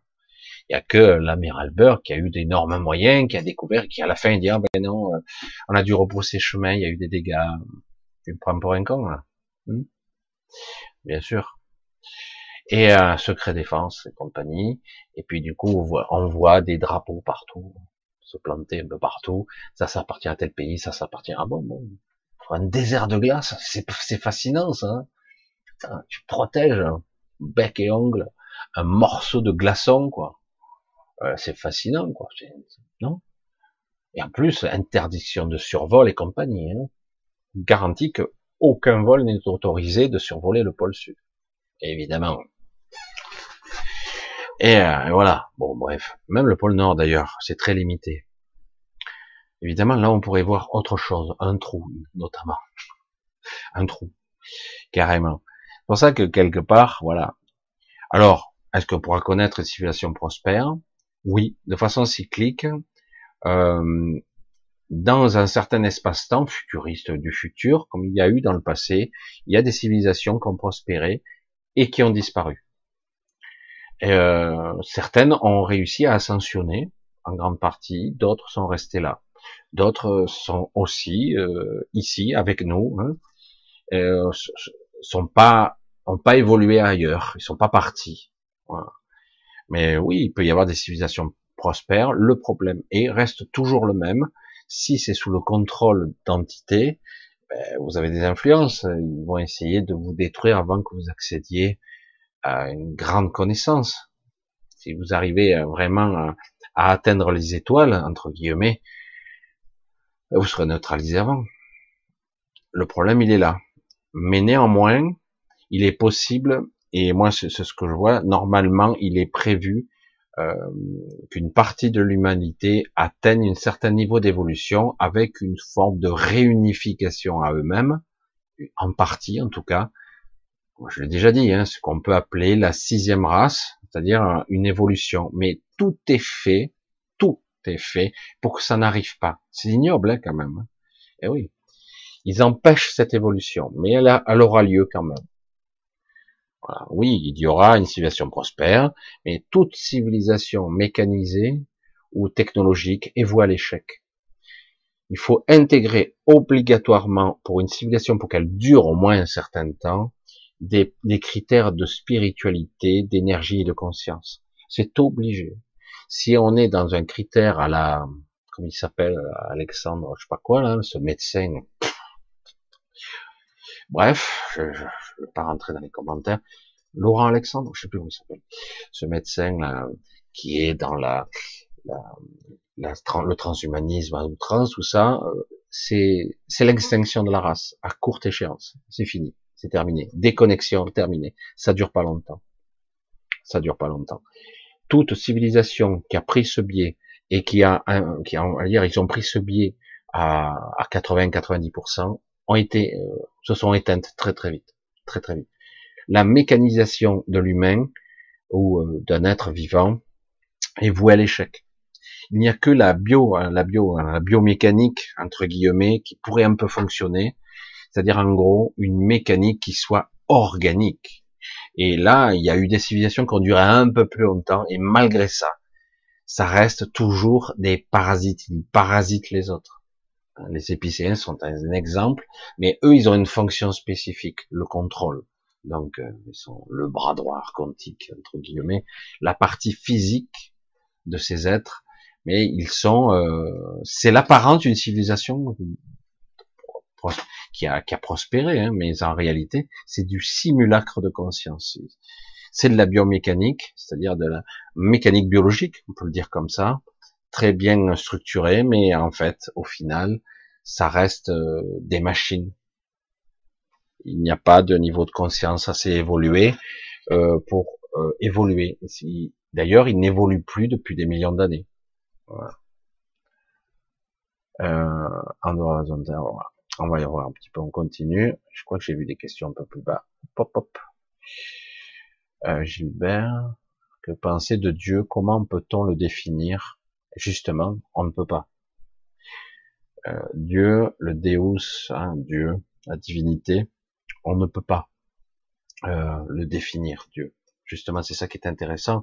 Chaque fois que tu essaies de définir Dieu, tu le, tu le descends, euh, tu lui mets des contours, tu lui mets des limites. Hein. En fait, il faut pas. il faut pas essayer de définir Dieu. Ça, ce sont des concepts humains vus par un humain, etc. Mais c'est l'erreur est humaine, j'allais dire. car pour moi, s'il s'il existait pour moi, quoi qu'il pourquoi qu'il laisse faire toutes ces misères ou que l'on nous considère comme des esclaves. Alors, Gilbert, c'est intéressant, mais euh, c'est compliqué là encore. Euh, c'est vrai que les concepts de divinité, de Dieu, Dieu est amour, Dieu a donné la vie, etc. Euh, c'est magnifique, c'est sublime, tout ça. Et pourquoi il laisse faire la souffrance? Alors après, on nous a sorti le baratin. On nous a dit euh, Dieu a Dieu a, en fait laisse faire parce qu'il a décidé de laisser l'homme avec son libre arbitre. C'est un gros baratin parce que le libre arbitre, il y a longtemps qu'on nous l'a piraté. Hein on nous a piraté le libre choix, le libre arbitre, la, grande décision, on nous manipule dès la naissance. Donc, euh, c'est même pas la peine normal. Donc, on manipule nos rêves, nos pensées, nos vies, euh, etc. Donc, en fait, c'est faux. Donc, euh, de, de penser que quelque part, bah, Dieu nous a abandonnés, ce sont des concepts typiquement humains. On pense en humain, trop en humain. Euh, dans les strates de de l'intrication de la multidimensionnalité, je sais ça fait un petit peu beaucoup de mots un petit peu bizarres en même temps, nous sommes autre chose. La plupart du temps, nous croyons être des hommes enfermés dans des corps, des hommes et des femmes, et euh, enfermés dans des corps avec limitation, on vit, on meurt, on souffre, on essaie de prospérer, et voilà, on recommence à vitam aeternam. Voilà, ça c'est ce qu'on croit. Mais en réalité, dans l'absolu, nous sommes autre chose. La plupart d'entre nous sommes des êtres extrêmement évolués. Il y a beaucoup de gens qui sont très évolués, mais très limités ici, parce que c'est l'expérience de la matière. Cette expérience, on l'a choisi d'y venir au départ. C'était un choix. On savait que c'était difficile, qu'il y aurait des limitations de pouvoir, de capacité de créer, de, qu'il y aurait des problèmes, etc. On a choisi. Après, on a été trahi. Voilà. Et donc, je dis, Dieu, mais peut-être, et je le soupçonne de plus en plus, que tout ceci fait partie d'un plan, des plans dans un plan dans un plan. C'est complexe. Euh, ça fait partie d'un plan qui fait que euh, il y a un certain temps où, euh, j'allais dire, ce qu'on peut qualifier de Satan, euh, avait un certain temps pour réussir son plan. Et il est en train d'échouer. C'est pour ça qu'ils activent, le, ils accélèrent. Et le but était de corrompre, d'avilir. Hein, C'était ça le but. Et ils ont réussi d'un certain point. Mais ils ont triché partout. Euh, parce que dans le concept, il faut pas oublier ce que ce qu'est Dieu. Et même moi, je ne veux pas le définir. Et même en faisant ça, je lui donne une forme. Euh, Dieu, il est en nous. Il voit à travers nous. Il sait tout de nous. Chacun d'entre nous. Vivant ou non. Euh, matière ou pas. Vivante ou pas. Il sait tout. Et donc, quelque part, il sait déjà tout ça. Il n'a pas besoin de tests ou de quoi que ce soit. C'est très compliqué les concepts de Dieu. Hein. Euh, pourquoi il laisse faire? Parce que c'est utile. Évidemment, à notre niveau, on en chie des bulles. Eh ouais. Parce que quelque part, on nous a pas appris à nous reconnecter et que tout a été fait pour se déconnecter. Normalement, on est censé être connecté à son esprit de façon consciente. Et le problème, c'est que la plupart d'entre nous, on ne sait pas ce qu'est l'esprit. On ne sait même pas ce que c'est et comment. Donc, on, il faut l'apprendre. Une fois qu'on est reconnecté, on comprend qu'en fait, tout ceci a un sens. Et que oui, on est traficoté, mais quelque part, on pourra y en réchapper. Encore faut-il ne pas retomber dans la matière. Je dirais que chacun, nous avons un bout de la responsabilité. Et euh, mais le problème, c'est qu'on a oublié. Alors pourquoi il fait ça Il est méchant, il est sadique Non. Et il faut pas oublier qu'aussi dans l'espace-temps, tout ce qu'on croit nous vivre des vies entières ne sont que des microsecondes pour lui. C'est rien du tout. Et même pour nous, c'est ça qui est fou. Même pour nous, un jour viendra où on s'éveillera tous, plus ou moins, à certains degrés, on se dira, waouh, putain, l'expérience, elle était costaud, là on a expérimenté la douleur, la souffrance, le mépris, euh, tous les sentiments possibles et imaginaires, imaginaires euh, et compagnie qu'on a pu conceptualiser dans cette matrice. Et en plus, ça a été mensonge et compagnie, manipulation. C'était très très dur. Et tout ceci va servir un plan. Paradoxalement et étrangement, toute cette souffrance qui est difficile, hein, eh ben, elle va servir la lumière. Elle va, elle va servir à créer, à bâtir. Et elle va créer de ce qu'on pourrait appeler au sens noble du terme, de l'humain.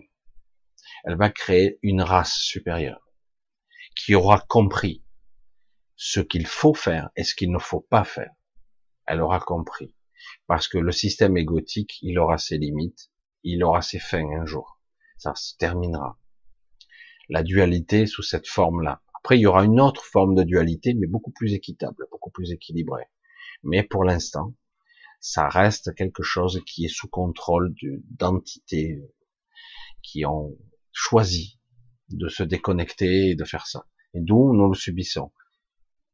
Quelque part, euh, paradoxalement, on n'est pas abandonné. Je le sais aujourd'hui. C'est vrai que c'est pas facile, hein. mais malgré tout, euh, c'est ça viendra de nous-mêmes, notre libération. Nous devons le décider. Et certains ne décident pas, ils ont abandonné. Certains même enlacent leur bourreau.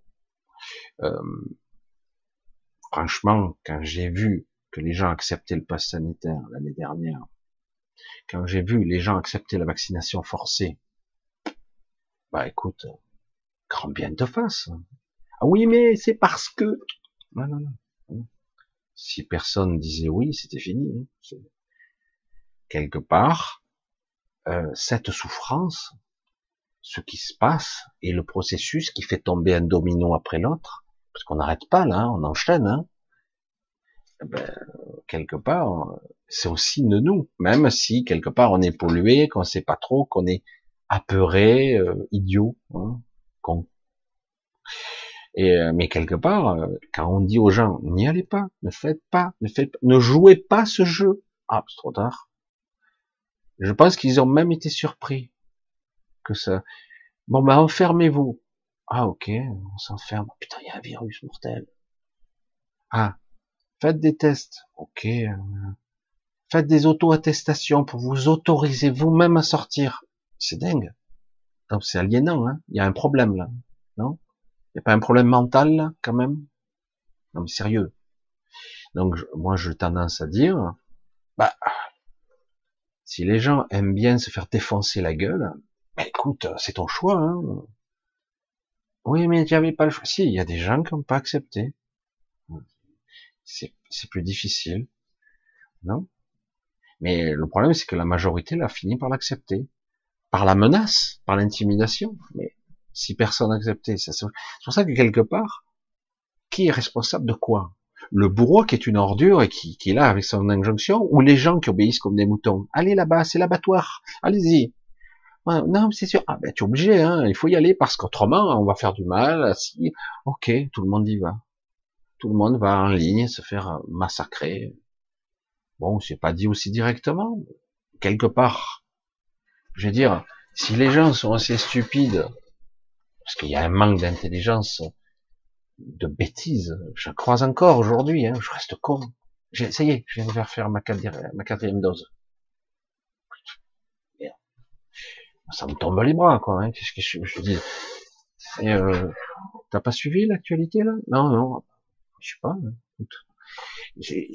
Quelque part, il y a à un moment donné, c'est un peu facile de dire, bah écoute, les gens, ils ont oublié, ils ont peur, ils savent, ils savent pas qu'ils sont des, des, esprits, ils savent pas, ils sont des corps, euh, ils souffrent dans leur corps, donc ils cèdent au chantage et à la peur.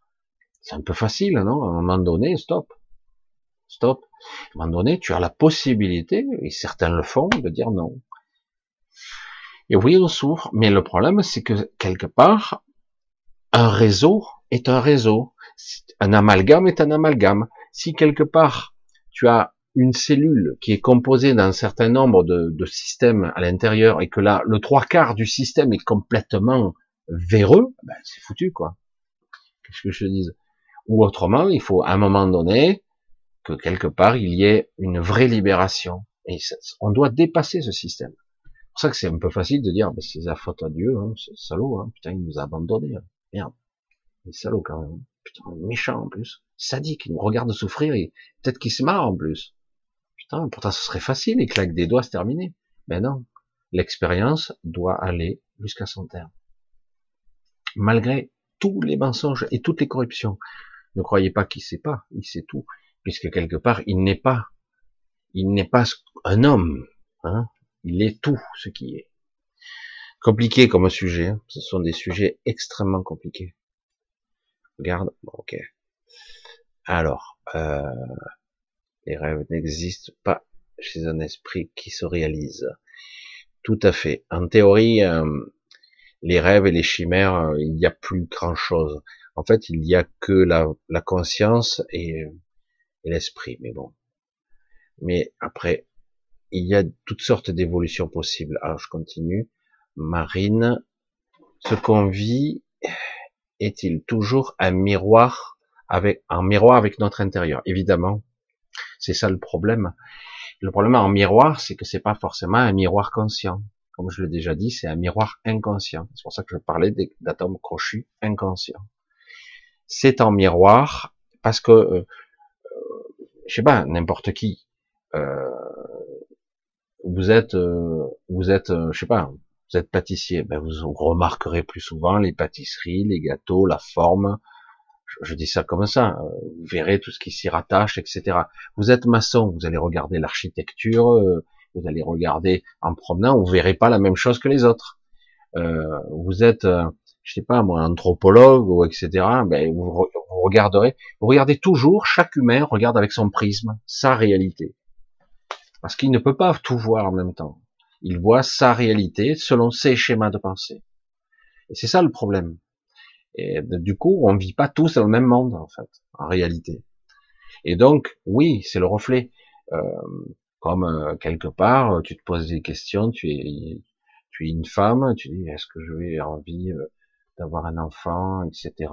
Oui, c'est vrai biologiquement parlant. Et puis comme par hasard, ça te, ça te travaille, ça te travaille, ça te travaille, tu vas faire focus sur toutes les femmes enceintes que tu vas croiser. Putain, il y en a un paquet, il y en a plus que d'habitude, c'est bizarre. C'est peut-être un message que, que je reçois et il faudrait que j'en fasse un moi aussi. Voilà. Et parce qu'en fait, ils y étaient déjà, mais euh, tu faisais moins attention. Et après, oui, il y a un miroir parce que quelque part, euh, on se synchronise avec la réalité extérieure et qu'on veuille ou non, on en fait partie. Et on attire à soi ce qui nous correspond. Mais c'est plus compliqué que ça quand même, parce qu'il y a des ramifications complexes. Mais quelque part, on attire à soi ce que l'on vibre. Mais aujourd'hui, je découvre qu'il y a aussi des ramifications beaucoup plus complexes que ça. Alors, on va continuer un petit peu. Alors, Christine, Christine la pilule rouge symbolise bien l'éveil de conscience. Est-ce que l'humain est prêt à gérer le réel? Selon moi, ça prendrait, voilà, ben c'est, t'as résumé ce que j'ai dit tout à l'heure, tout simplement, absolument. Oui, euh, c'est un choc parce que dans un premier temps, on réalise que ce n'est pas aussi bisounours que ça. Après, euh, les bisounours te diront, ah oui, mais c'est de ta faute, tu vibres pas assez haut. Si tu vibres assez haut, tu te constateras que ta réalité va changer. Et puis, euh, on dit, ouais, putain, ça a pas l'air de changer beaucoup à ce moment. Et, euh, alors, c'est vrai que c'est un sujet très complexe et souvent, c'est pas comme, déjà, Néo, quand il se réveille, il se réalise que bon, euh, il est loin du paradis, comme dirait Morpheus, mais c'est pas tellement ça, c'est, c'est surtout que lui, il se réveille dans le soi-disant monde réel. Mais là, le problème, c'est que c'est où la réalité réellement, puisque nous sommes pas vraiment ici, nous sommes pas vraiment ailleurs, et nous sommes pas vraiment ça non plus. Hein, c'est quoi le réel? Donc on pourrait, euh, quelque part, on vit une expérience qui a été piratée, qui a été pollué, parasité, on vit une expérience. Et leur but, c'est qu'on sorte plus de là. Mais on a la possibilité de sortir. Mais c'est très difficile. De plus en plus difficile. Parce que quelque part, vous avez oublié que vous en avez la capacité. Vous avez oublié qu'on peut ne pas avoir peur. Vous avez oublié qu'on peut euh, se libérer simplement en se délestant de ça, de ce personnage, parce que on est persuadé d'être ce personnage. C'est ça le problème. Euh, et je le vois, c'est très intéressant les expériences où parfois je me souviens pas, je suis en train de faire des choses dans l'astral, merde, j'y suis, et je mets un moment avant d'émerger, de reprendre conscience dans l'astral, avant de dégager de là, je dis merde, je suis encore là, dégage, je m'en vais, mais sur le moment, on s'aperçoit qu'on est pris dans une routine dans l'astral aussi. Certains vivent des vies entières, ils vivent leur vie de travail, de labeur dans la vie physique, et dans l'astral, ils continuent. Ils font autre chose, mais c'est une autre vie. Je dis, ah, putain, donc on n'en sort jamais, quoi.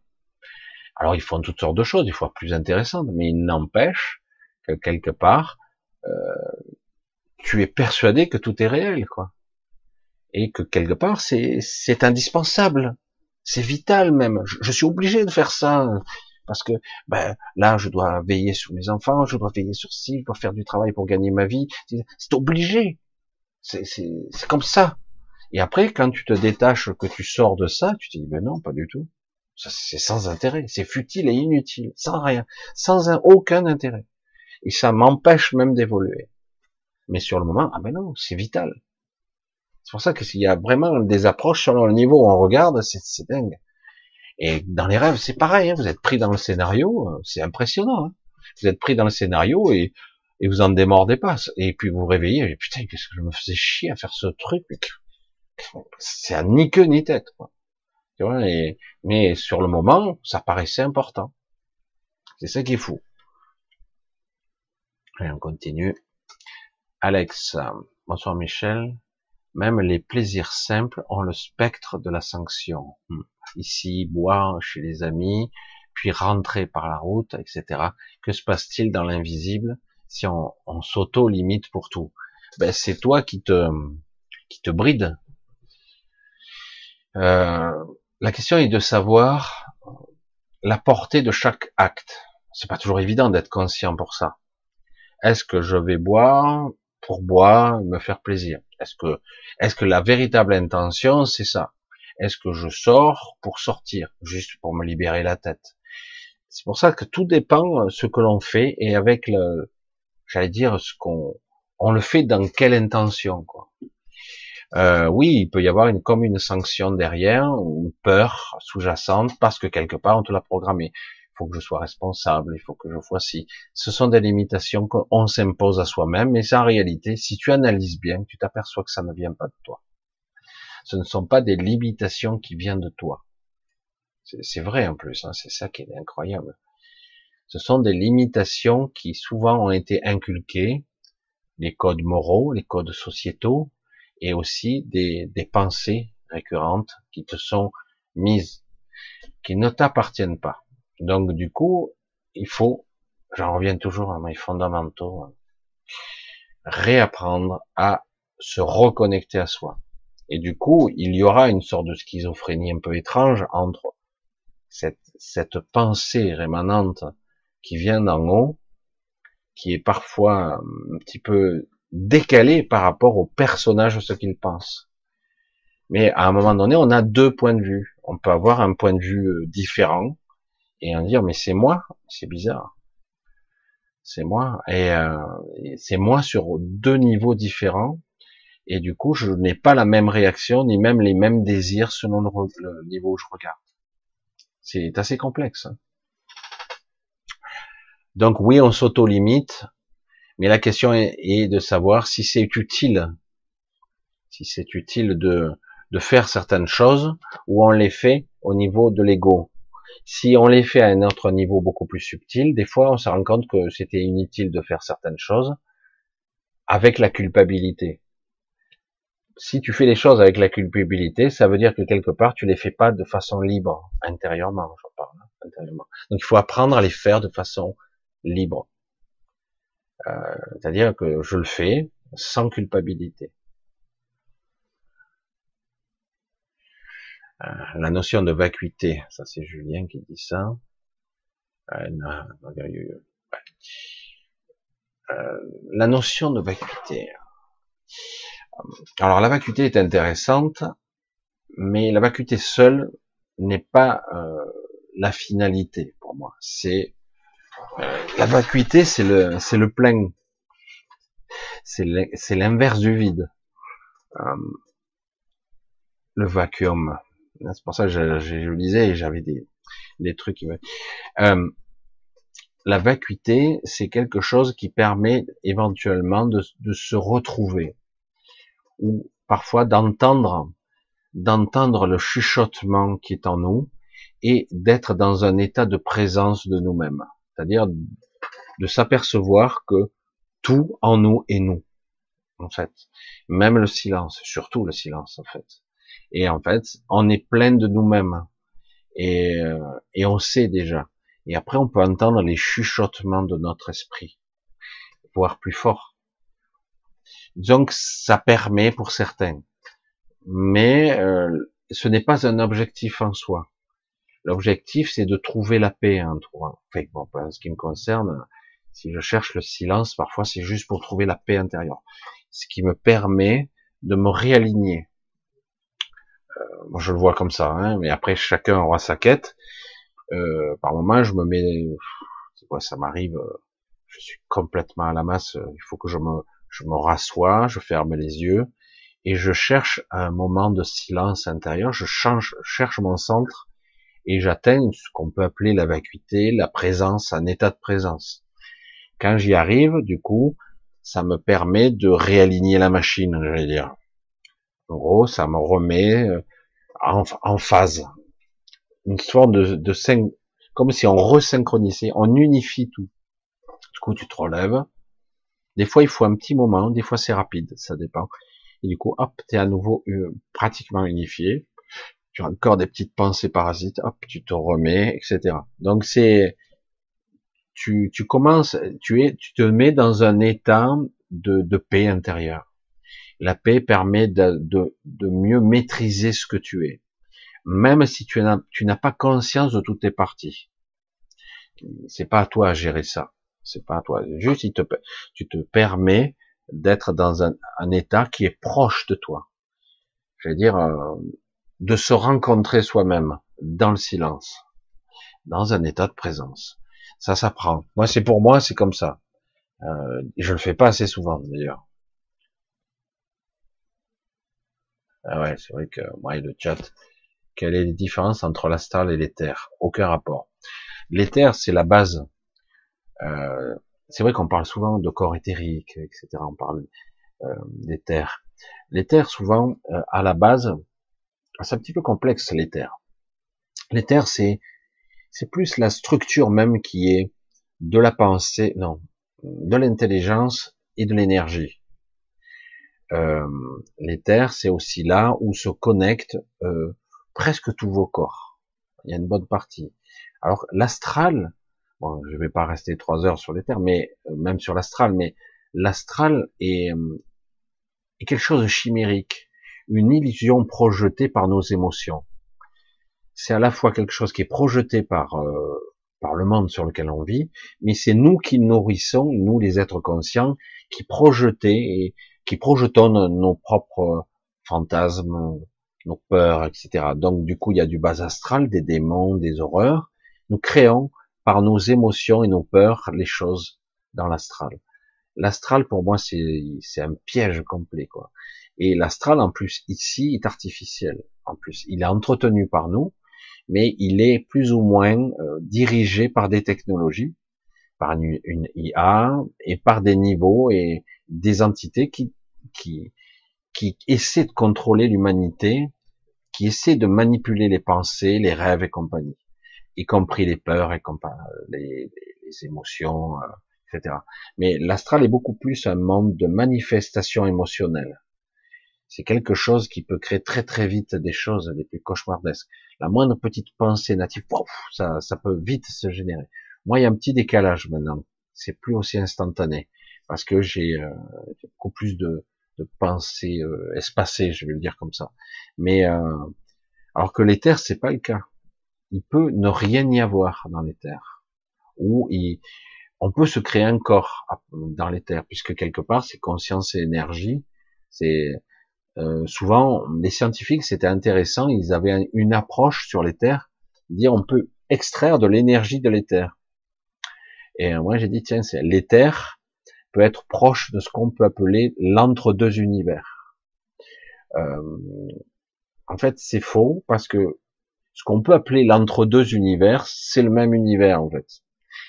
Euh, comme je l'ai déjà expliqué à ma façon, et c'est très sommaire, on a ce qu'on appelle l'univers visible, l'univers euh, de surface. Il y a une zone neutre qu'on pourrait appeler l'éther, mais c'est encore, il y a encore d'autres couches. Il y a un sous-univers. Euh, je, je sais plus qui c'est qui l'appelait, je crois que c'est Jean-Pierre Petit, qui disait que c'est un univers jumeau. C'est le même univers en fait, mais euh, nous on ne perçoit que celui du dessus.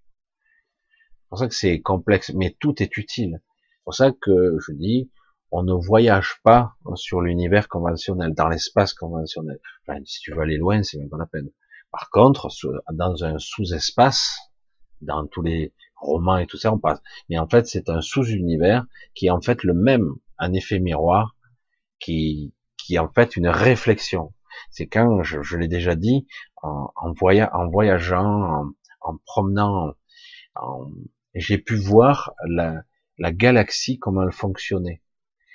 Euh, parce qu'on on peut avoir, euh, dans un certain état de conscience, en promenant, en projetant sa conscience, voir les choses, même dans l'invisible. On voit pas tout, mais on voit des parties. Et c'est là que je voyais qu'en fait, un trou noir n'est pas un trou noir, parce que vous savez qu'une galaxie, soi-disant, tourne et gravite autour d'un trou noir supermassif. C'est complètement absurde, complètement absurde. Je, je, toujours épaté ça. J'ai dit, putain, un trou noir, c'est dingue ça. Et la matière, elle va où? Elle est dispersée, c'est un vortex. Elle n'est pas aspirée à l'intérieur ou projetée à l'extérieur? Je sais pas. Non. Ah. C'est pour ça qu'il y a l'énergie noire et la matière noire. Bon, ça y est, on nous sort les, théories à la con. Et là, alors que moi, je voyais simplement quelque chose qui est communiquant entre les, on va dire, les deux parties de l'univers. Un vortex qui continue de l'autre côté. En fait, c'est un passage entre les deux côtés. Ce n'est pas un trou noir qui va nulle part. Et, euh, et, en plus, entre les deux, il y a une sorte d'éther, une sorte de d'entre-deux, une interface très particulière, qui crée une zone neutre. Et, euh, et en fait, euh, l'éther se trouve par là. C'est pas c'est pas que ça, mais c'est une dimension entre deux. Donc l'éther est partout. Alors que l'astral n'est pas partout. L'astral est souvent le produit de la manifestation d'êtres conscients qui vivent dans un lieu très spécifique, avec dans sur un monde par exemple aussi, parce que chaque monde a une partie astrale, pas toujours développée, ça dépend des gens, et, et pas forcément utile, mais souvent euh, c'est lié aux rêves et aux cauchemars des gens qu'on a entretenus d'ailleurs. J'essaie de voir, hein, je pars un peu dans tous les sens comme ça. Je...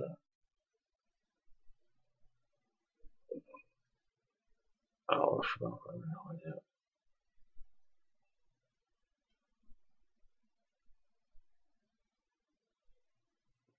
Non. Il faut, faut arrêter de dire que, que Dieu, c'est Dieu, il arrive à toutes les phrases là. Je vois. Euh, Dieu ne décide rien. C'est ça qui est terrible. C'est l'homme qui fait. L'homme, les êtres conscients. Ils, ils ont été détournés de leur fonction de base, mais Dieu ne fait rien. Il fait rien, lui. Et c'est pas lui qui décide de massacrer. Non. Il n'y a pas d'intention là-dedans. Euh, le but, c'est de laisser les choses se construire et se détruire, se réassembler, se désassembler, euh, sachant que les corps, n'oublions pas, les corps ne sont, ils sont éphémères. par contre, notre essence peut durer très longtemps. Je sais que c'est abstrait pour certains, mais et de dire que c'est Dieu qui est responsable, c'est absolu, c'est complètement stupide de dire ça. Parce qu'autrement, sans ce qu'on pourrait appeler Dieu, je n'aime pas mettre ce mot-là qui est trop très sélectif et trop trop clivant entre guillemets, trop limité. Euh, je veux dire, en fait, il n'y a rien, donc c'est même pas la peine rien n'existe euh, dans l'absolu, qu'on parle de la source. nut. Juste avant l'endormissement, dans l'état hypnagogique, j'entends crier, ce qui me fait sursauter et m'empêcher de m'endormir. C'est quoi, c'est qui? Ça dépend. Ça dépend. On n'entend pas toujours griller. Des fois, ce sont des visions, des fois, ce sont des cris, des fois, c'est de la souffrance, des fois, c'est simplement du bordel euh, d'imagerie. Moi, j'appelle ça le flux. Euh, quand tu es en hypnagogie, une forme de transe, hein, euh, la transe souvent est euh, la transe peut être plus intéressante parce qu'il y a beaucoup plus de conscience dans la transe, alors que l'hypnagogie c'est c'est souvent pas contrôlé. C'est on y rentre, on est somnolent, on commence un petit peu à halluciner, on rentre dans ce qu'on appelle le flux, le flux de du réseau de conscience et d'inconscience. Alors, euh, on n'est pas tout à fait.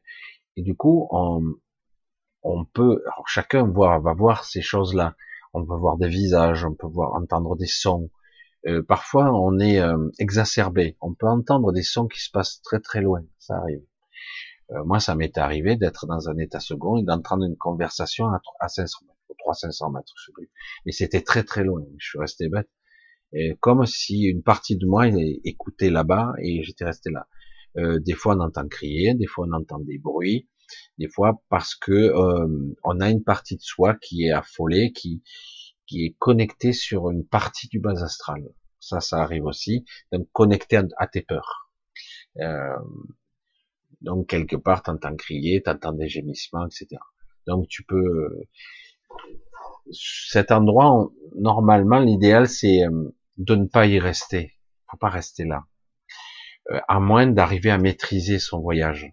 Si on maîtrise son voyage consciemment, on n'y reste pas, on, on, fait la mise au point, on va où on veut aller.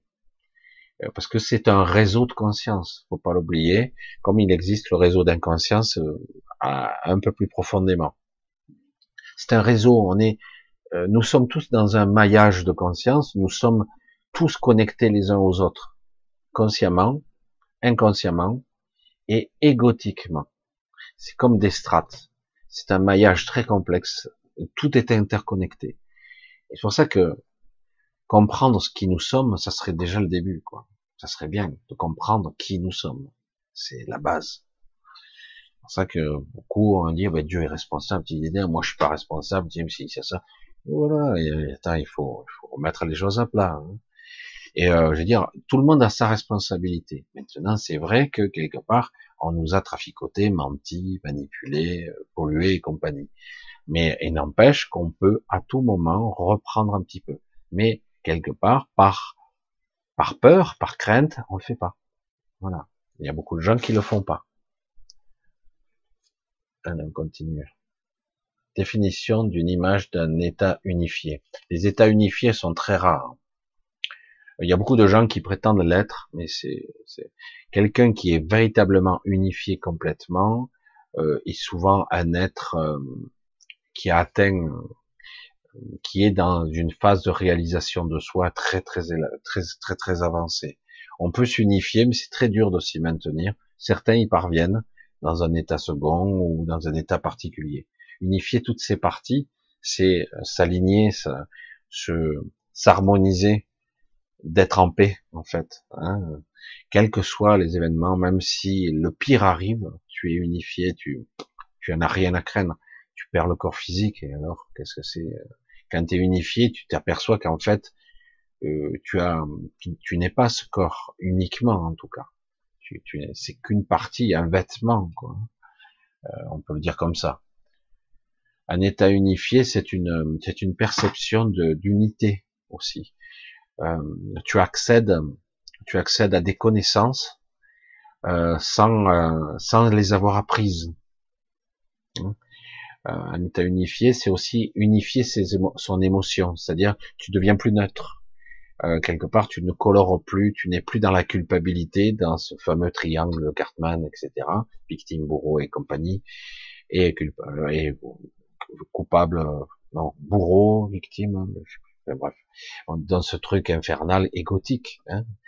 Et euh, sauveur. Merci, on m'a soufflé. Et euh, Et donc en fait c'est ça, euh, tout ce tout ce système, on y échappe quoi. Hein, donc c'est pas la peine. Alors qu'en réalité, quand on y unifie, on, on s'extrait de tout ça. On, on, ne joue plus le, un rôle. On est dans un état particulier de conscience où euh, on est présent à soi, dans l'instant, et on n'est pas euh, dans la peur, dans le passé ou dans le futur. On est unifié complètement. Certains prétendent l'être, et je vois qu'ils ne le sont pas du tout. L'unification d'un être, c'est très très rare.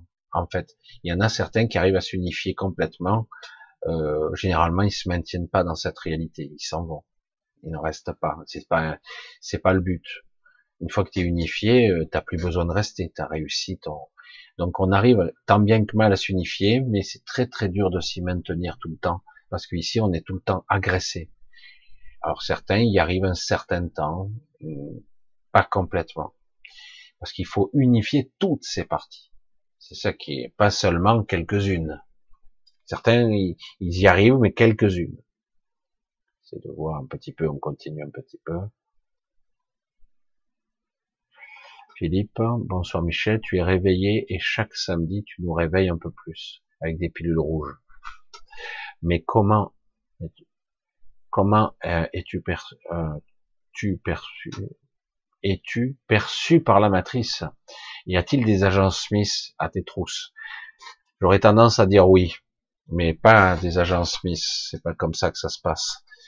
Euh, ce qui se passe, c'est que il y a deux options possibles pour les gens comme moi et d'autres. Soit tu restes, tu essaies de communiquer et tu essaies de pas faire trop de traces. Moi, j'en fais beaucoup. Je suis vu là. Là, j'aimais sur YouTube, ah, tu dis, mais sur, un réseau, et je suis dans l'astral. Donc j'aimais. Donc je suis visible. Je suis parfois agressé, mais pas avec des gens Smith qui vont faire des prises de karaté. Non, c'est pas ça. Et qui sont capables de casser des murs en béton en. Non, non, en fait, surtout dans l'astral, ça n'a aucune importance. Euh, en fait, dans l'absolu, c'est euh, lorsque tu es vu, on t'agresse émotionnellement, on, on essaie de te pirater. Alors, parfois je suis vu, et parfois je disparais. Je suis capable par moment d'effacer ma trace. Et du coup, je, c'est comme si dans l'astral, je, je, disparaissais. Il suffit de simplement de ne, de nier sa partie égotique. D'ailleurs, je pense pas, je, j'ai besoin juste de me ressourcer. Euh, mais c'est vrai que quelque part, euh, il m'arrive d'être pris dans l'émotion. J'ai des petites failles encore que j'ai pas encore réglées, et du coup, euh, c'est comme ça qu'on est agressé ici. On subit des attaques émotionnelles, des, attaques mentales, des attaques et physiques même des fois. et du coup, on est vampirisé. Alors du coup, il faut moi personnellement, je réagissais, je me défends intérieurement, et puis j'essaie très vite de de m'estomper, devenir évanescent. c'est pas toujours évident quand on est pris dans l'émotionnel. Il faut lâcher l'émotion. Si vous saviez, quand j'étais plus jeune, j'étais beaucoup plus agressif. J'ai dû, j'ai beaucoup, j'ai fait un énorme travail sur moi parce que quelque part on avait modifié mon programme je, je, vivais avec six limitateurs. C'est un peu compliqué à expliquer. Et avec, six limitateurs. Donc j'ai et j'étais donc engrammé pour la colère. Donc j'avais des réactions jeunes un peu excessives, comme beaucoup de jeunes peuvent avoir. Et du coup, plus on est comme ça, plus on est dans l'autodestruction, l'hémorragie, la souffrance émotionnelle, physique. Et en plus, vous restez seul parce que personne ne veut rester avec vous. Moi, j'ai vécu des périodes comme ça et petit à petit, j'ai appris à me maîtriser et à comprendre ma colère. Alors, il y a encore quelques failles, mais j'ai beaucoup, beaucoup appris dans ce domaine-là, ce qui m'a permis de développer une colère contrôlée, que je déploie de temps en temps et qui fait pas mal de bien, qui nettoie le coin. Hein. Quand je suis parasité ou que la maison l'est, ça ne vient pas de moi, mais c'est pas grave. Et, euh, du coup, je nettoie grâce ou à ma colère ou à mon intention. Et du coup, je nettoie la maison pendant un certain temps tranquille. Puis ça recommence, ça reparasite. Ici, on est constamment, à moins d'avoir des gens qui qui sont dans la rayonnance ou dans la contemplation en permanence, mais les lieux sont vite parasités. Quoi. Donc on se fait agresser par des entités, par de l'émotionnel. Ça titille sur des points sensibles en vous, des souffrances, des souvenirs. Il y a toujours des petits trucs qui restent, de la culpabilité ici et là, et du coup, avant même que vous aperceviez, ben, vous êtes piraté, quoi, quelque part. Ça, ce sont des attaques. C'est pas les attaques à l'agent Smith, c'est pas comme ça que ça se passe, c'est plus, vous êtes identifié, vous brillez trop fort, vous influencez trop, hop, on vous remet sur le droit chemin. Soit vous revenez dans le droit chemin, soit on vous mate.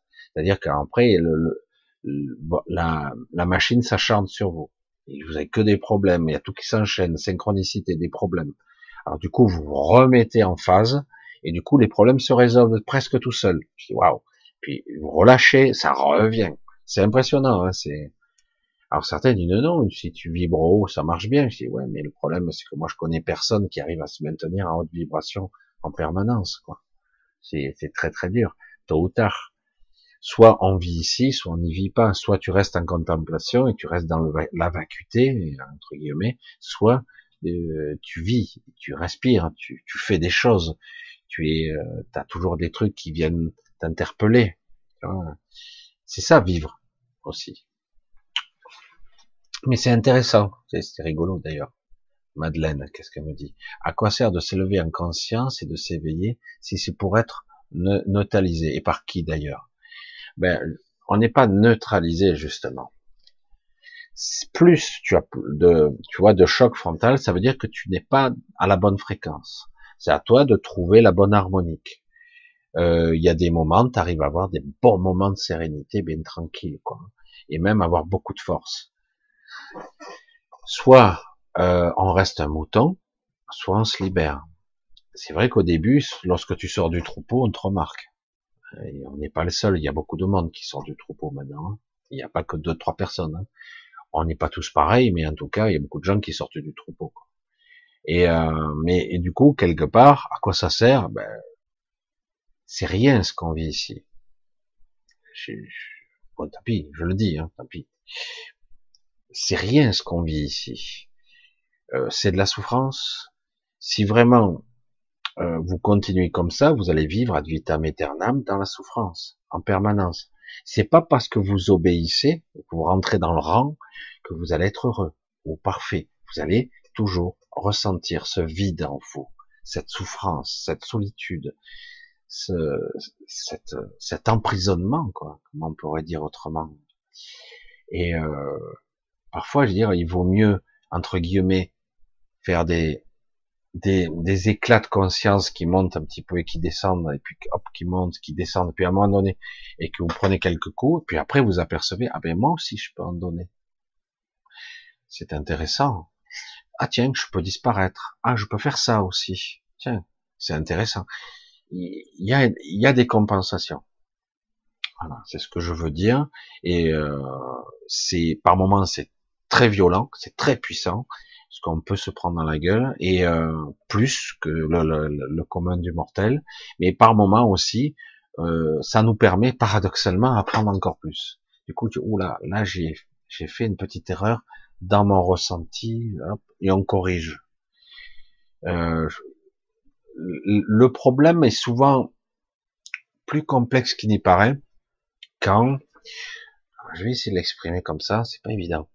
Lorsqu'on croit que nos pensées sont plus ou moins vraies et que ton émotion c'est la vraie, donc de toi, du coup, ce qui se passe souvent quand on est accablé, qu'on est fatigué, agressé, qu'on se sent mal émotionnellement, physiquement, qu'on a envie de sauter par la fenêtre, par exemple, parce que ça reste trop difficile.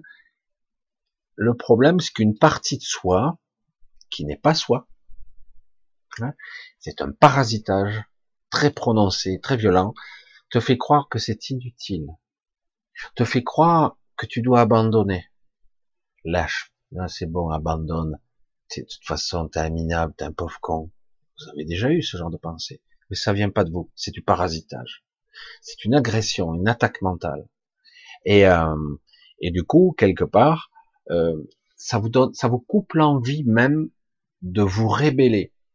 Ça vous enlève l'envie de vous battre entre guillemets pas besoin de se vous battre, mais en tout cas, de vous, euh, de vous barrer, quoi, de vous élever, de demander à, vos, à votre, votre vous-même, votre esprit, votre, de vous demander à vous, mais stop, ça suffit, quoi, parce qu'il suffit d'être ferme, hein.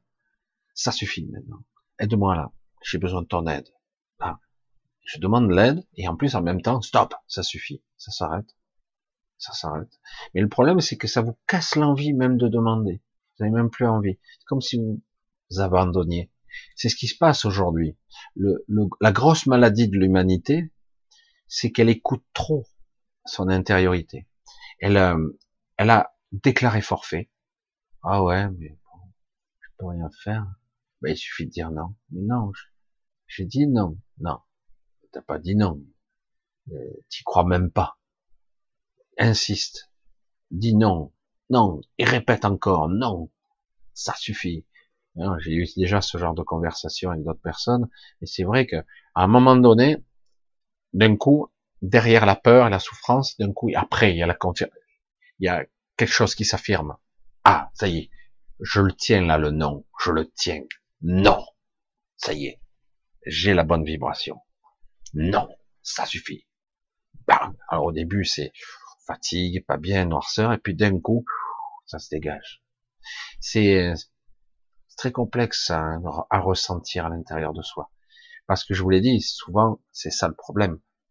Euh, vous avez une sorte de petite musique qui tourne, qui dit, ne résiste pas, laisse-toi aller, c'est pas grave.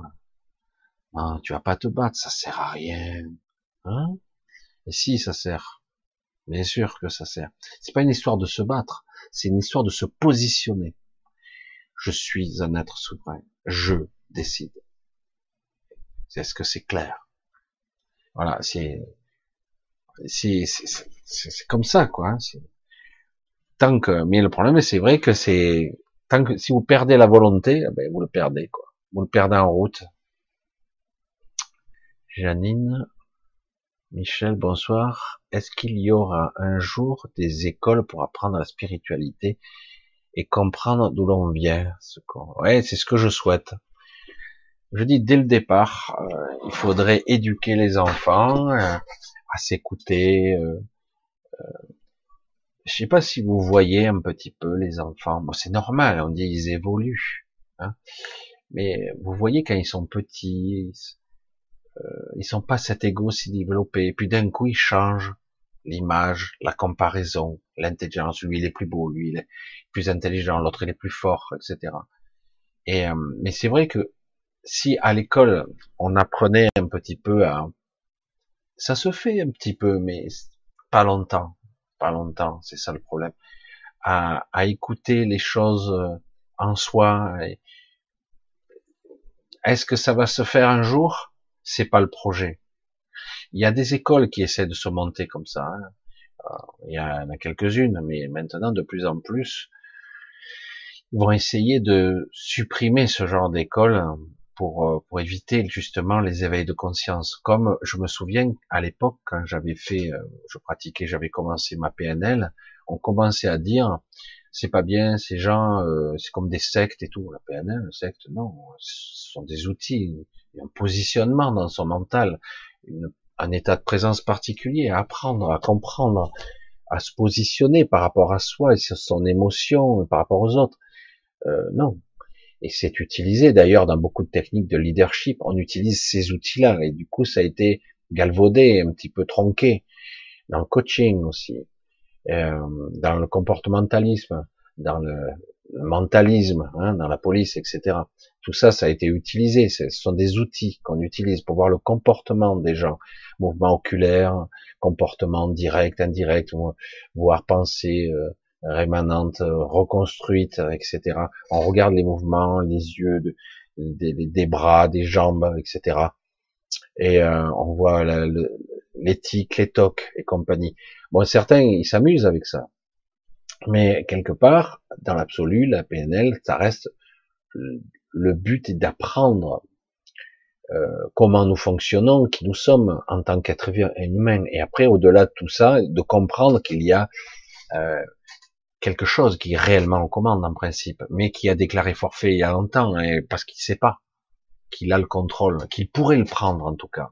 C'est l'esprit, c'est le soir, c'est certains vont l'appeler à un sort d'autre niveau, une sorte d'ajusteur de pensée. Euh, j'ai du mal avec ce concept-là, même si je l'entends.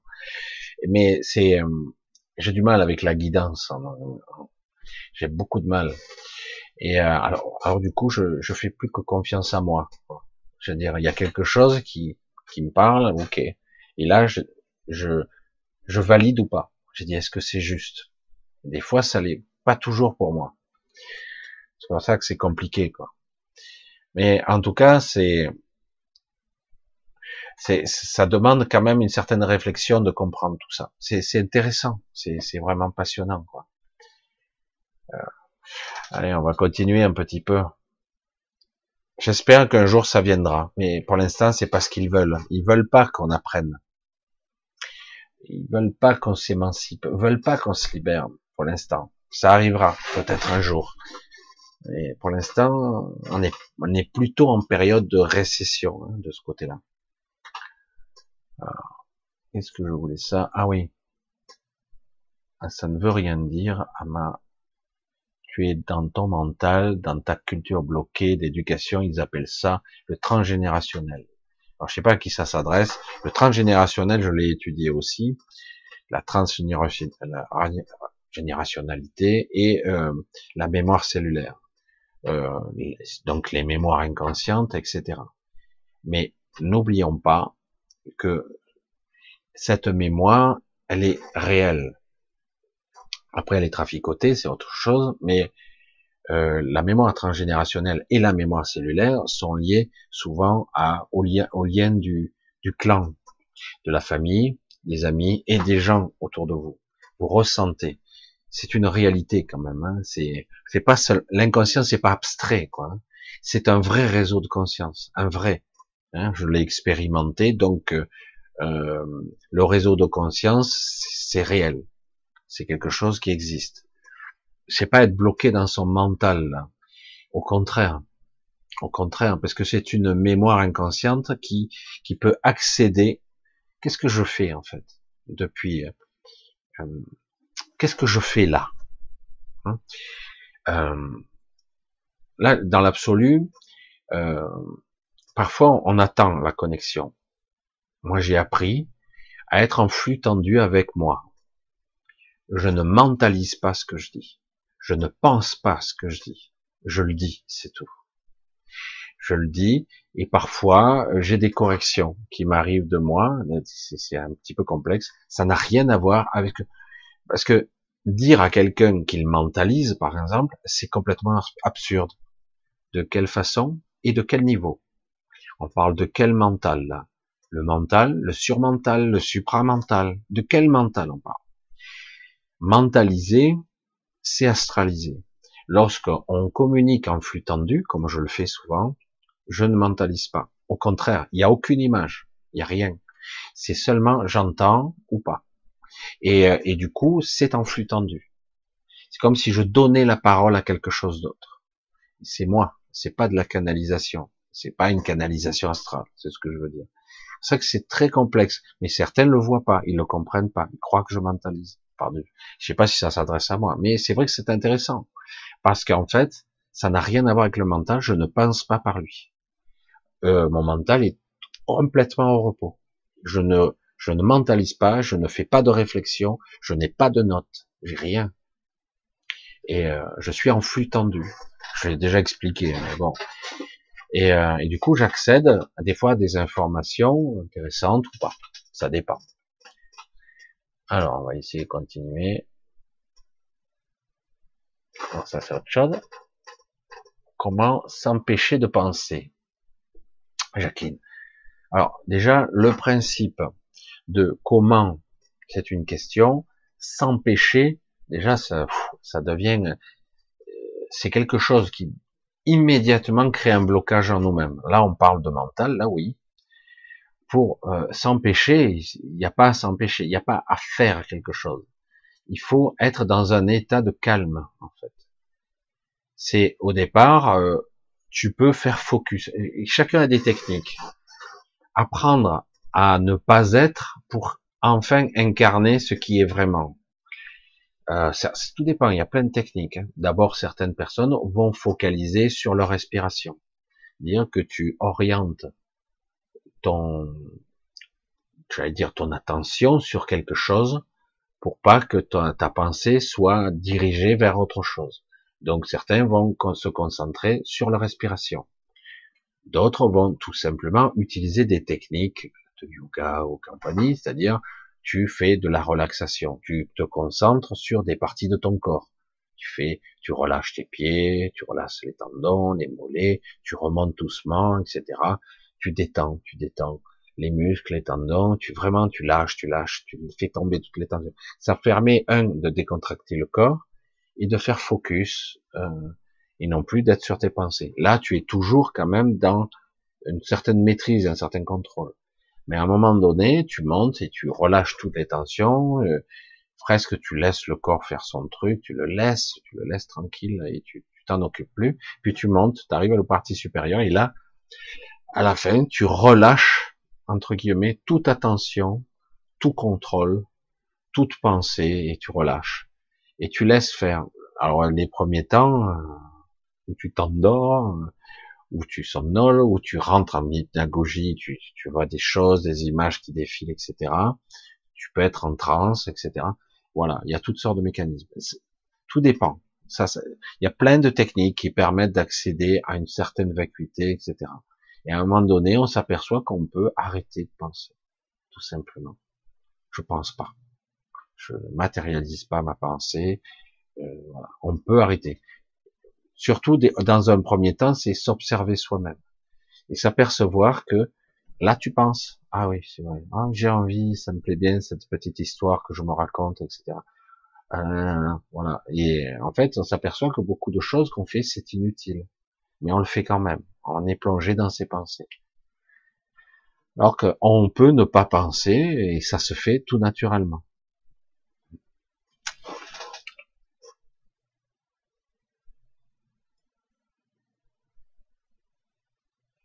Ouais, non, il faut arrêter. Oui, bon, ça va, on va pas rentrer trop dans le détail.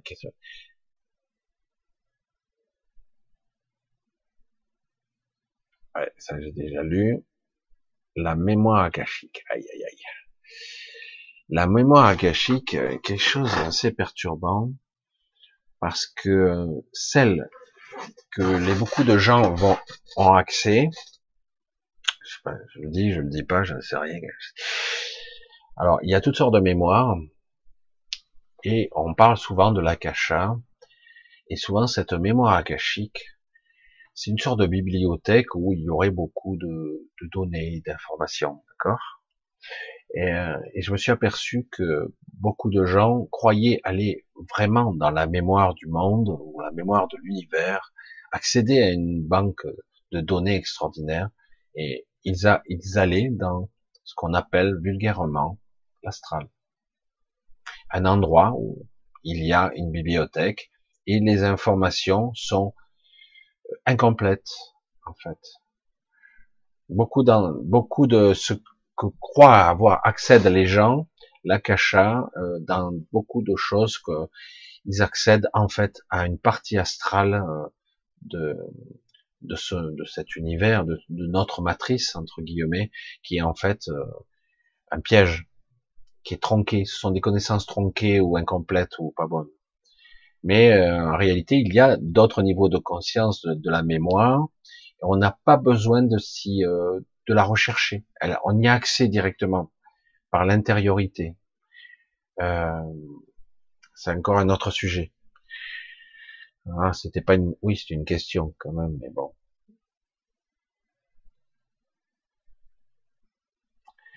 Marine, comment mettre en conscience avant que ça n'arrive dans le corps? Waouh, la question est un petit peu space là.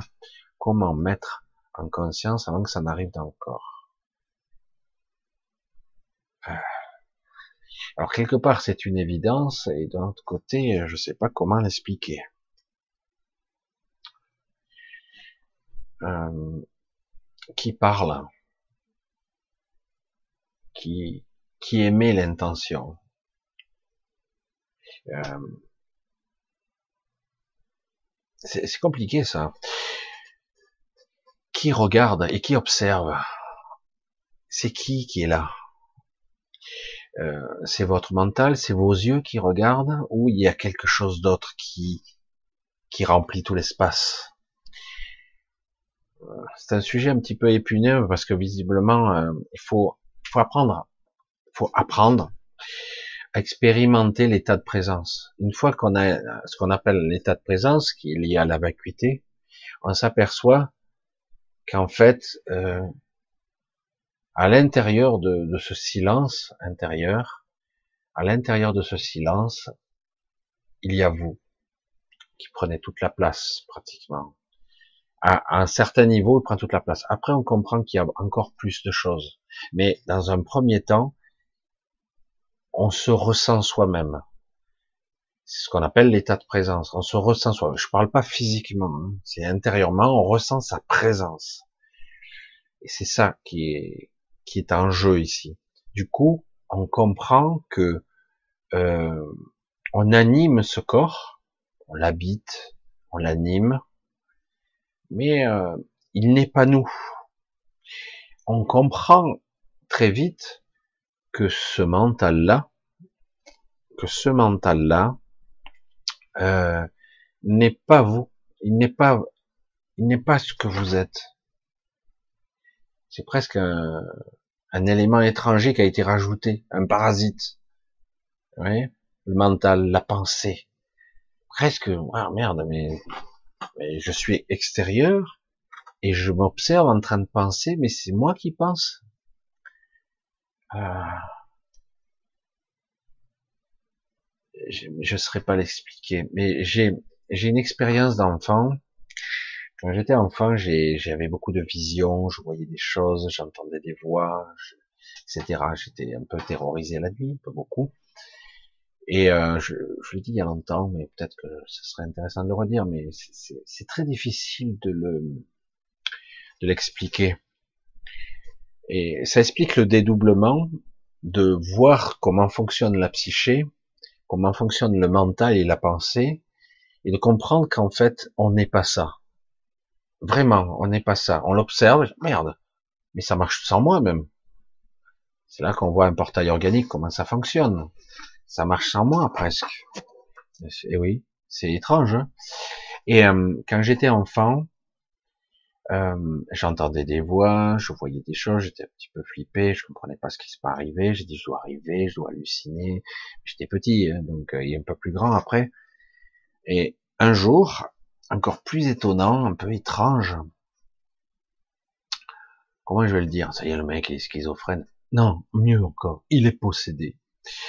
Et euh, c'était intéressant parce que j'ai, grâce à ça, j'ai pu comprendre comment je fonctionnais, comment fonctionnait euh, ce qu'on pourrait appeler euh, la conscience et le mental. Et euh, donc un jour, donc j'entends une voix qui me parle, une voix de femme que j'entends plus de maintenant, mais il y a encore quelques années, je l'entendais encore, une voix de femme qui me parlait.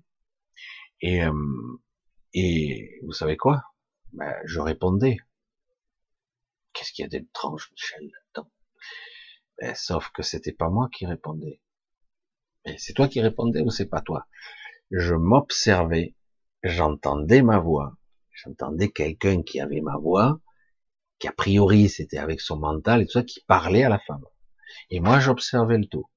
Je c'est qui qui observe quoi et qui c'est qui qui parle à qui? Hein? Vous voyez un petit peu le, le truc. Hein?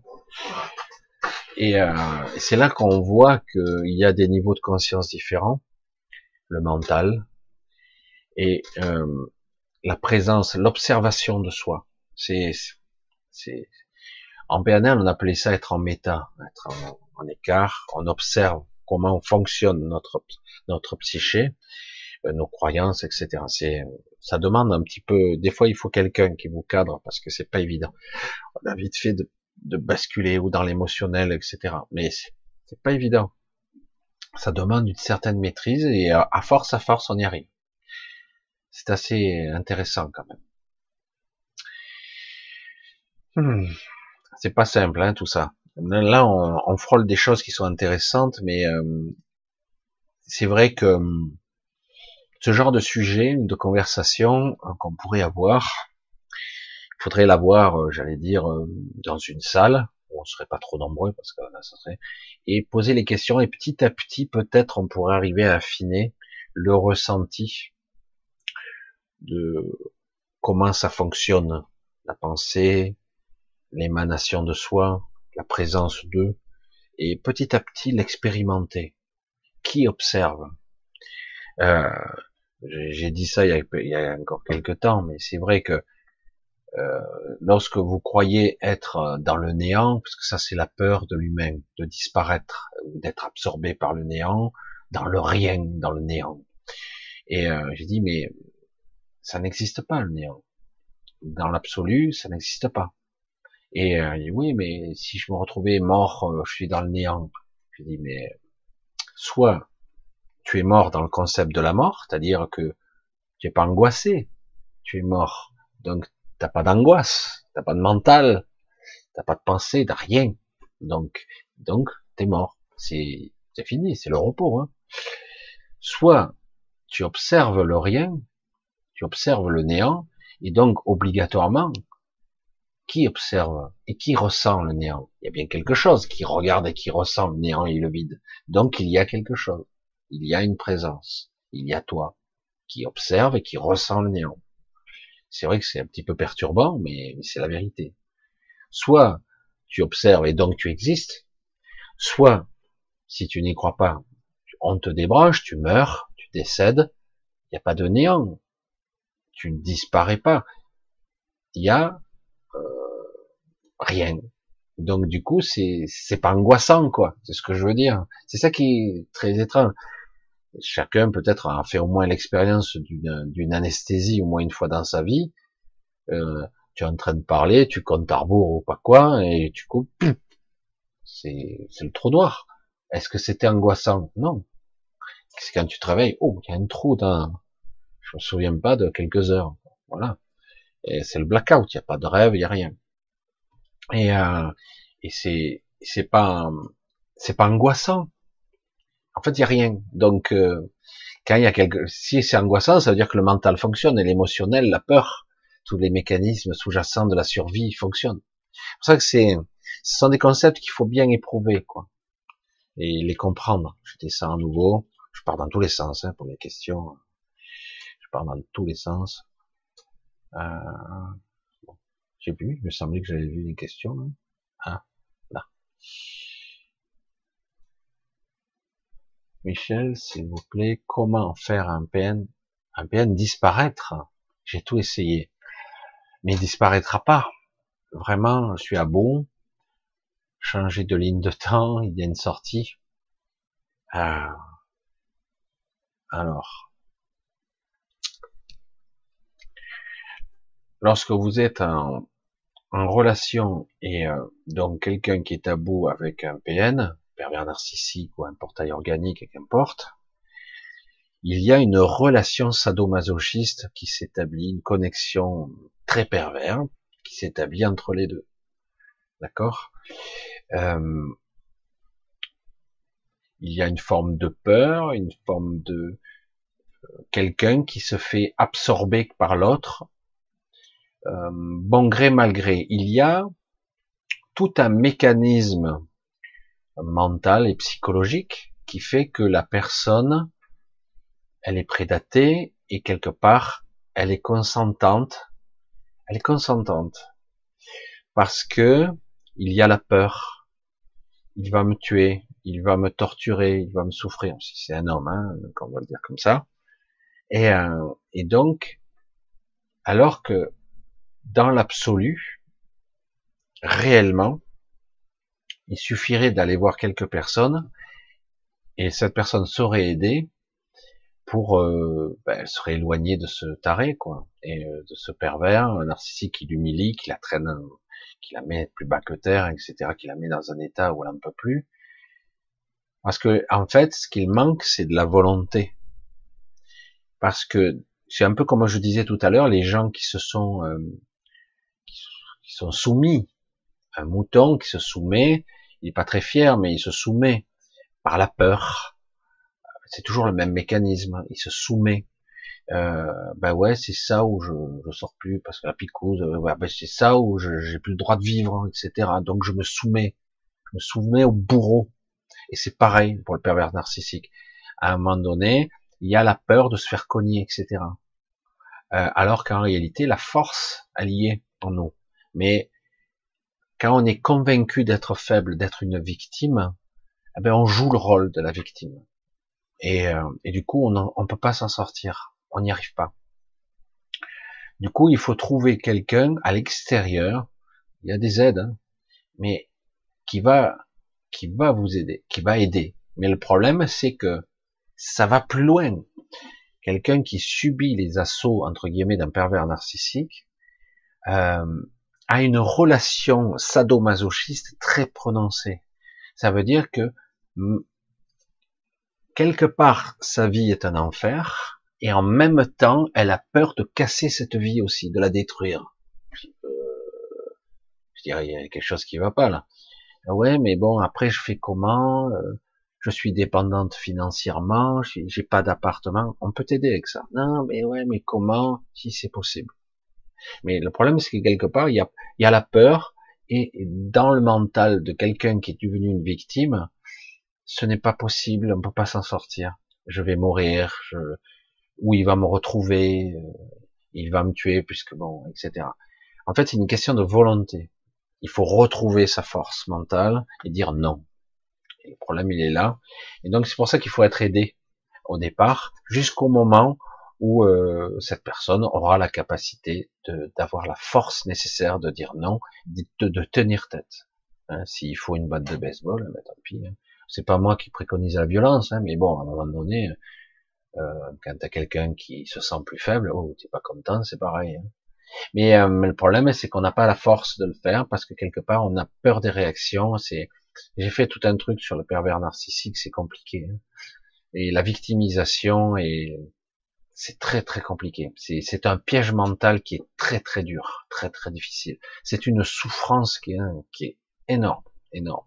Ça, il faut se faire aider, mais en réalité, ce lien d'interdépendance qui existe entre les deux, c'est euh, j'ai peur qu'il me tue. Il y a toujours une excuse.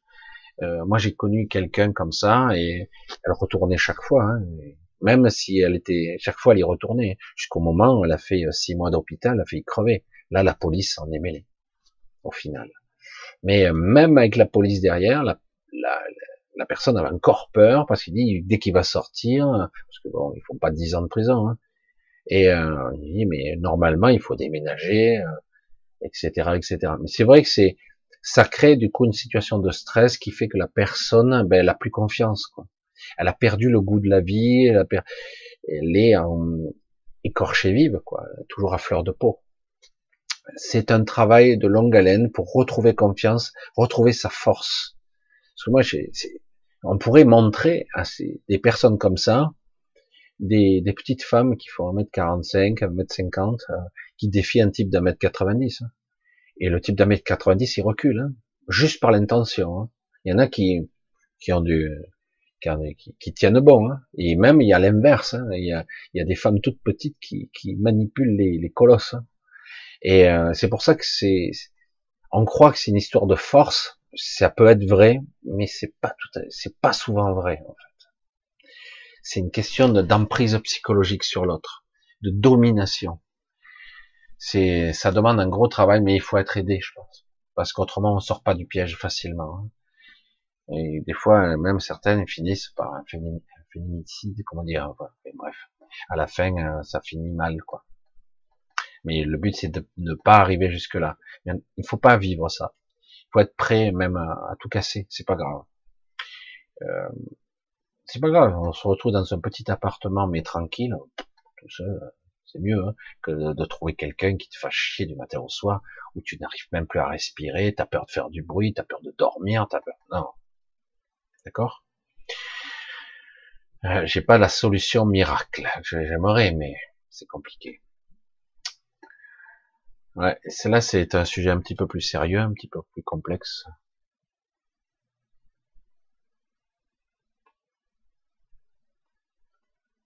Micelle, Micelle. alors, euh, alors, bon, on va couper pour ce soir. Je sais que c'est un petit peu compliqué parce que c'est vrai qu'avec les questions, entre je tourne là sur sur deux ordinateurs. Alors, on va arrêter pour ce soir. Je vais, je plus. Je vais arrêter pour ce soir. On va se, on va se donner rendez-vous bientôt, mercredi. Euh, J'aimerais avoir les solutions à tout, mais euh, c'est vrai que les tracas de la vie, la souffrance quotidienne, c'est très complexe à analyser et surtout à se dépêtrer de sa propre souffrance. Et on a tous les nôtres, nos propres souffrances, tous, tous, tous, sans exception. C'est terrible, hein? C'est terrible. On a tous nos souffrances et nos bugs euh, terrifiants. Ah, il y a toujours les questions qui tombent, hein. vous êtes dur avec moi. Hein. Alors, on va quand même arrêter ce soir pour un parce que je suis crevé. J'avoue que j'ai pas été là de la journée, je suis arrivé un petit peu tard, je suis crevé. Je vais euh, vous faire de gros bisous. Je vais toujours, comme d'habitude, vous remercier pour votre attention. Je regarde, je sais pas combien vous êtes. Vous êtes de moins en moins. Ça doit être pas intéressant. Hein. Et c'est fatigant. Et je sais que beaucoup de gens regardent en replay surtout. C'est vrai qu'en direct, c'est un petit peu. Je trouve que c'est pas pareil en direct quand même. Personnellement, je trouve que c'est pas pareil. Ouais, je suis un peu flou quand même, hein, l'image. Peut-être c'est chiant. Que ça fait ça tout le temps, c'est chiant. Alors, on se dit à mercredi, on se donne rendez-vous mercredi. Hein. Euh, un grand merci, un gros bisou et à tous, vos soutiens, votre attention, votre gentillesse, etc. Euh, nous sommes quelque part euh, quelques-uns un petit peu à, à, comprendre un petit peu, à, s'éveiller, mais c'est pas simple. Cette période de la vie est difficile de cette période de ce de l'histoire qu'on vit est pas simple, mais d'un autre côté, euh, je trouve qu'on apprend beaucoup Il faut essayer de se détacher le plus possible, essayer de prendre de la distance un petit peu vis-à-vis des événements et se ressourcer toujours hein, dans son fort intérieur. Parce qu'autrement, c'est très très mal vécu, c'est trop difficile. Allez, je vous embrasse tous. Je vous dis à mercredi prochain. Et essayez de vous porter bien. Et normalement, il devrait faire beau dans les jours qui viennent, paraît-il. Je sais pas si c'est partout. en plus, si je parle au monde entier, c'est sûr que si je parle pour rien, ça sert à rien. Bon, bisous. Je vous embrasse. Bye bye. Ciao.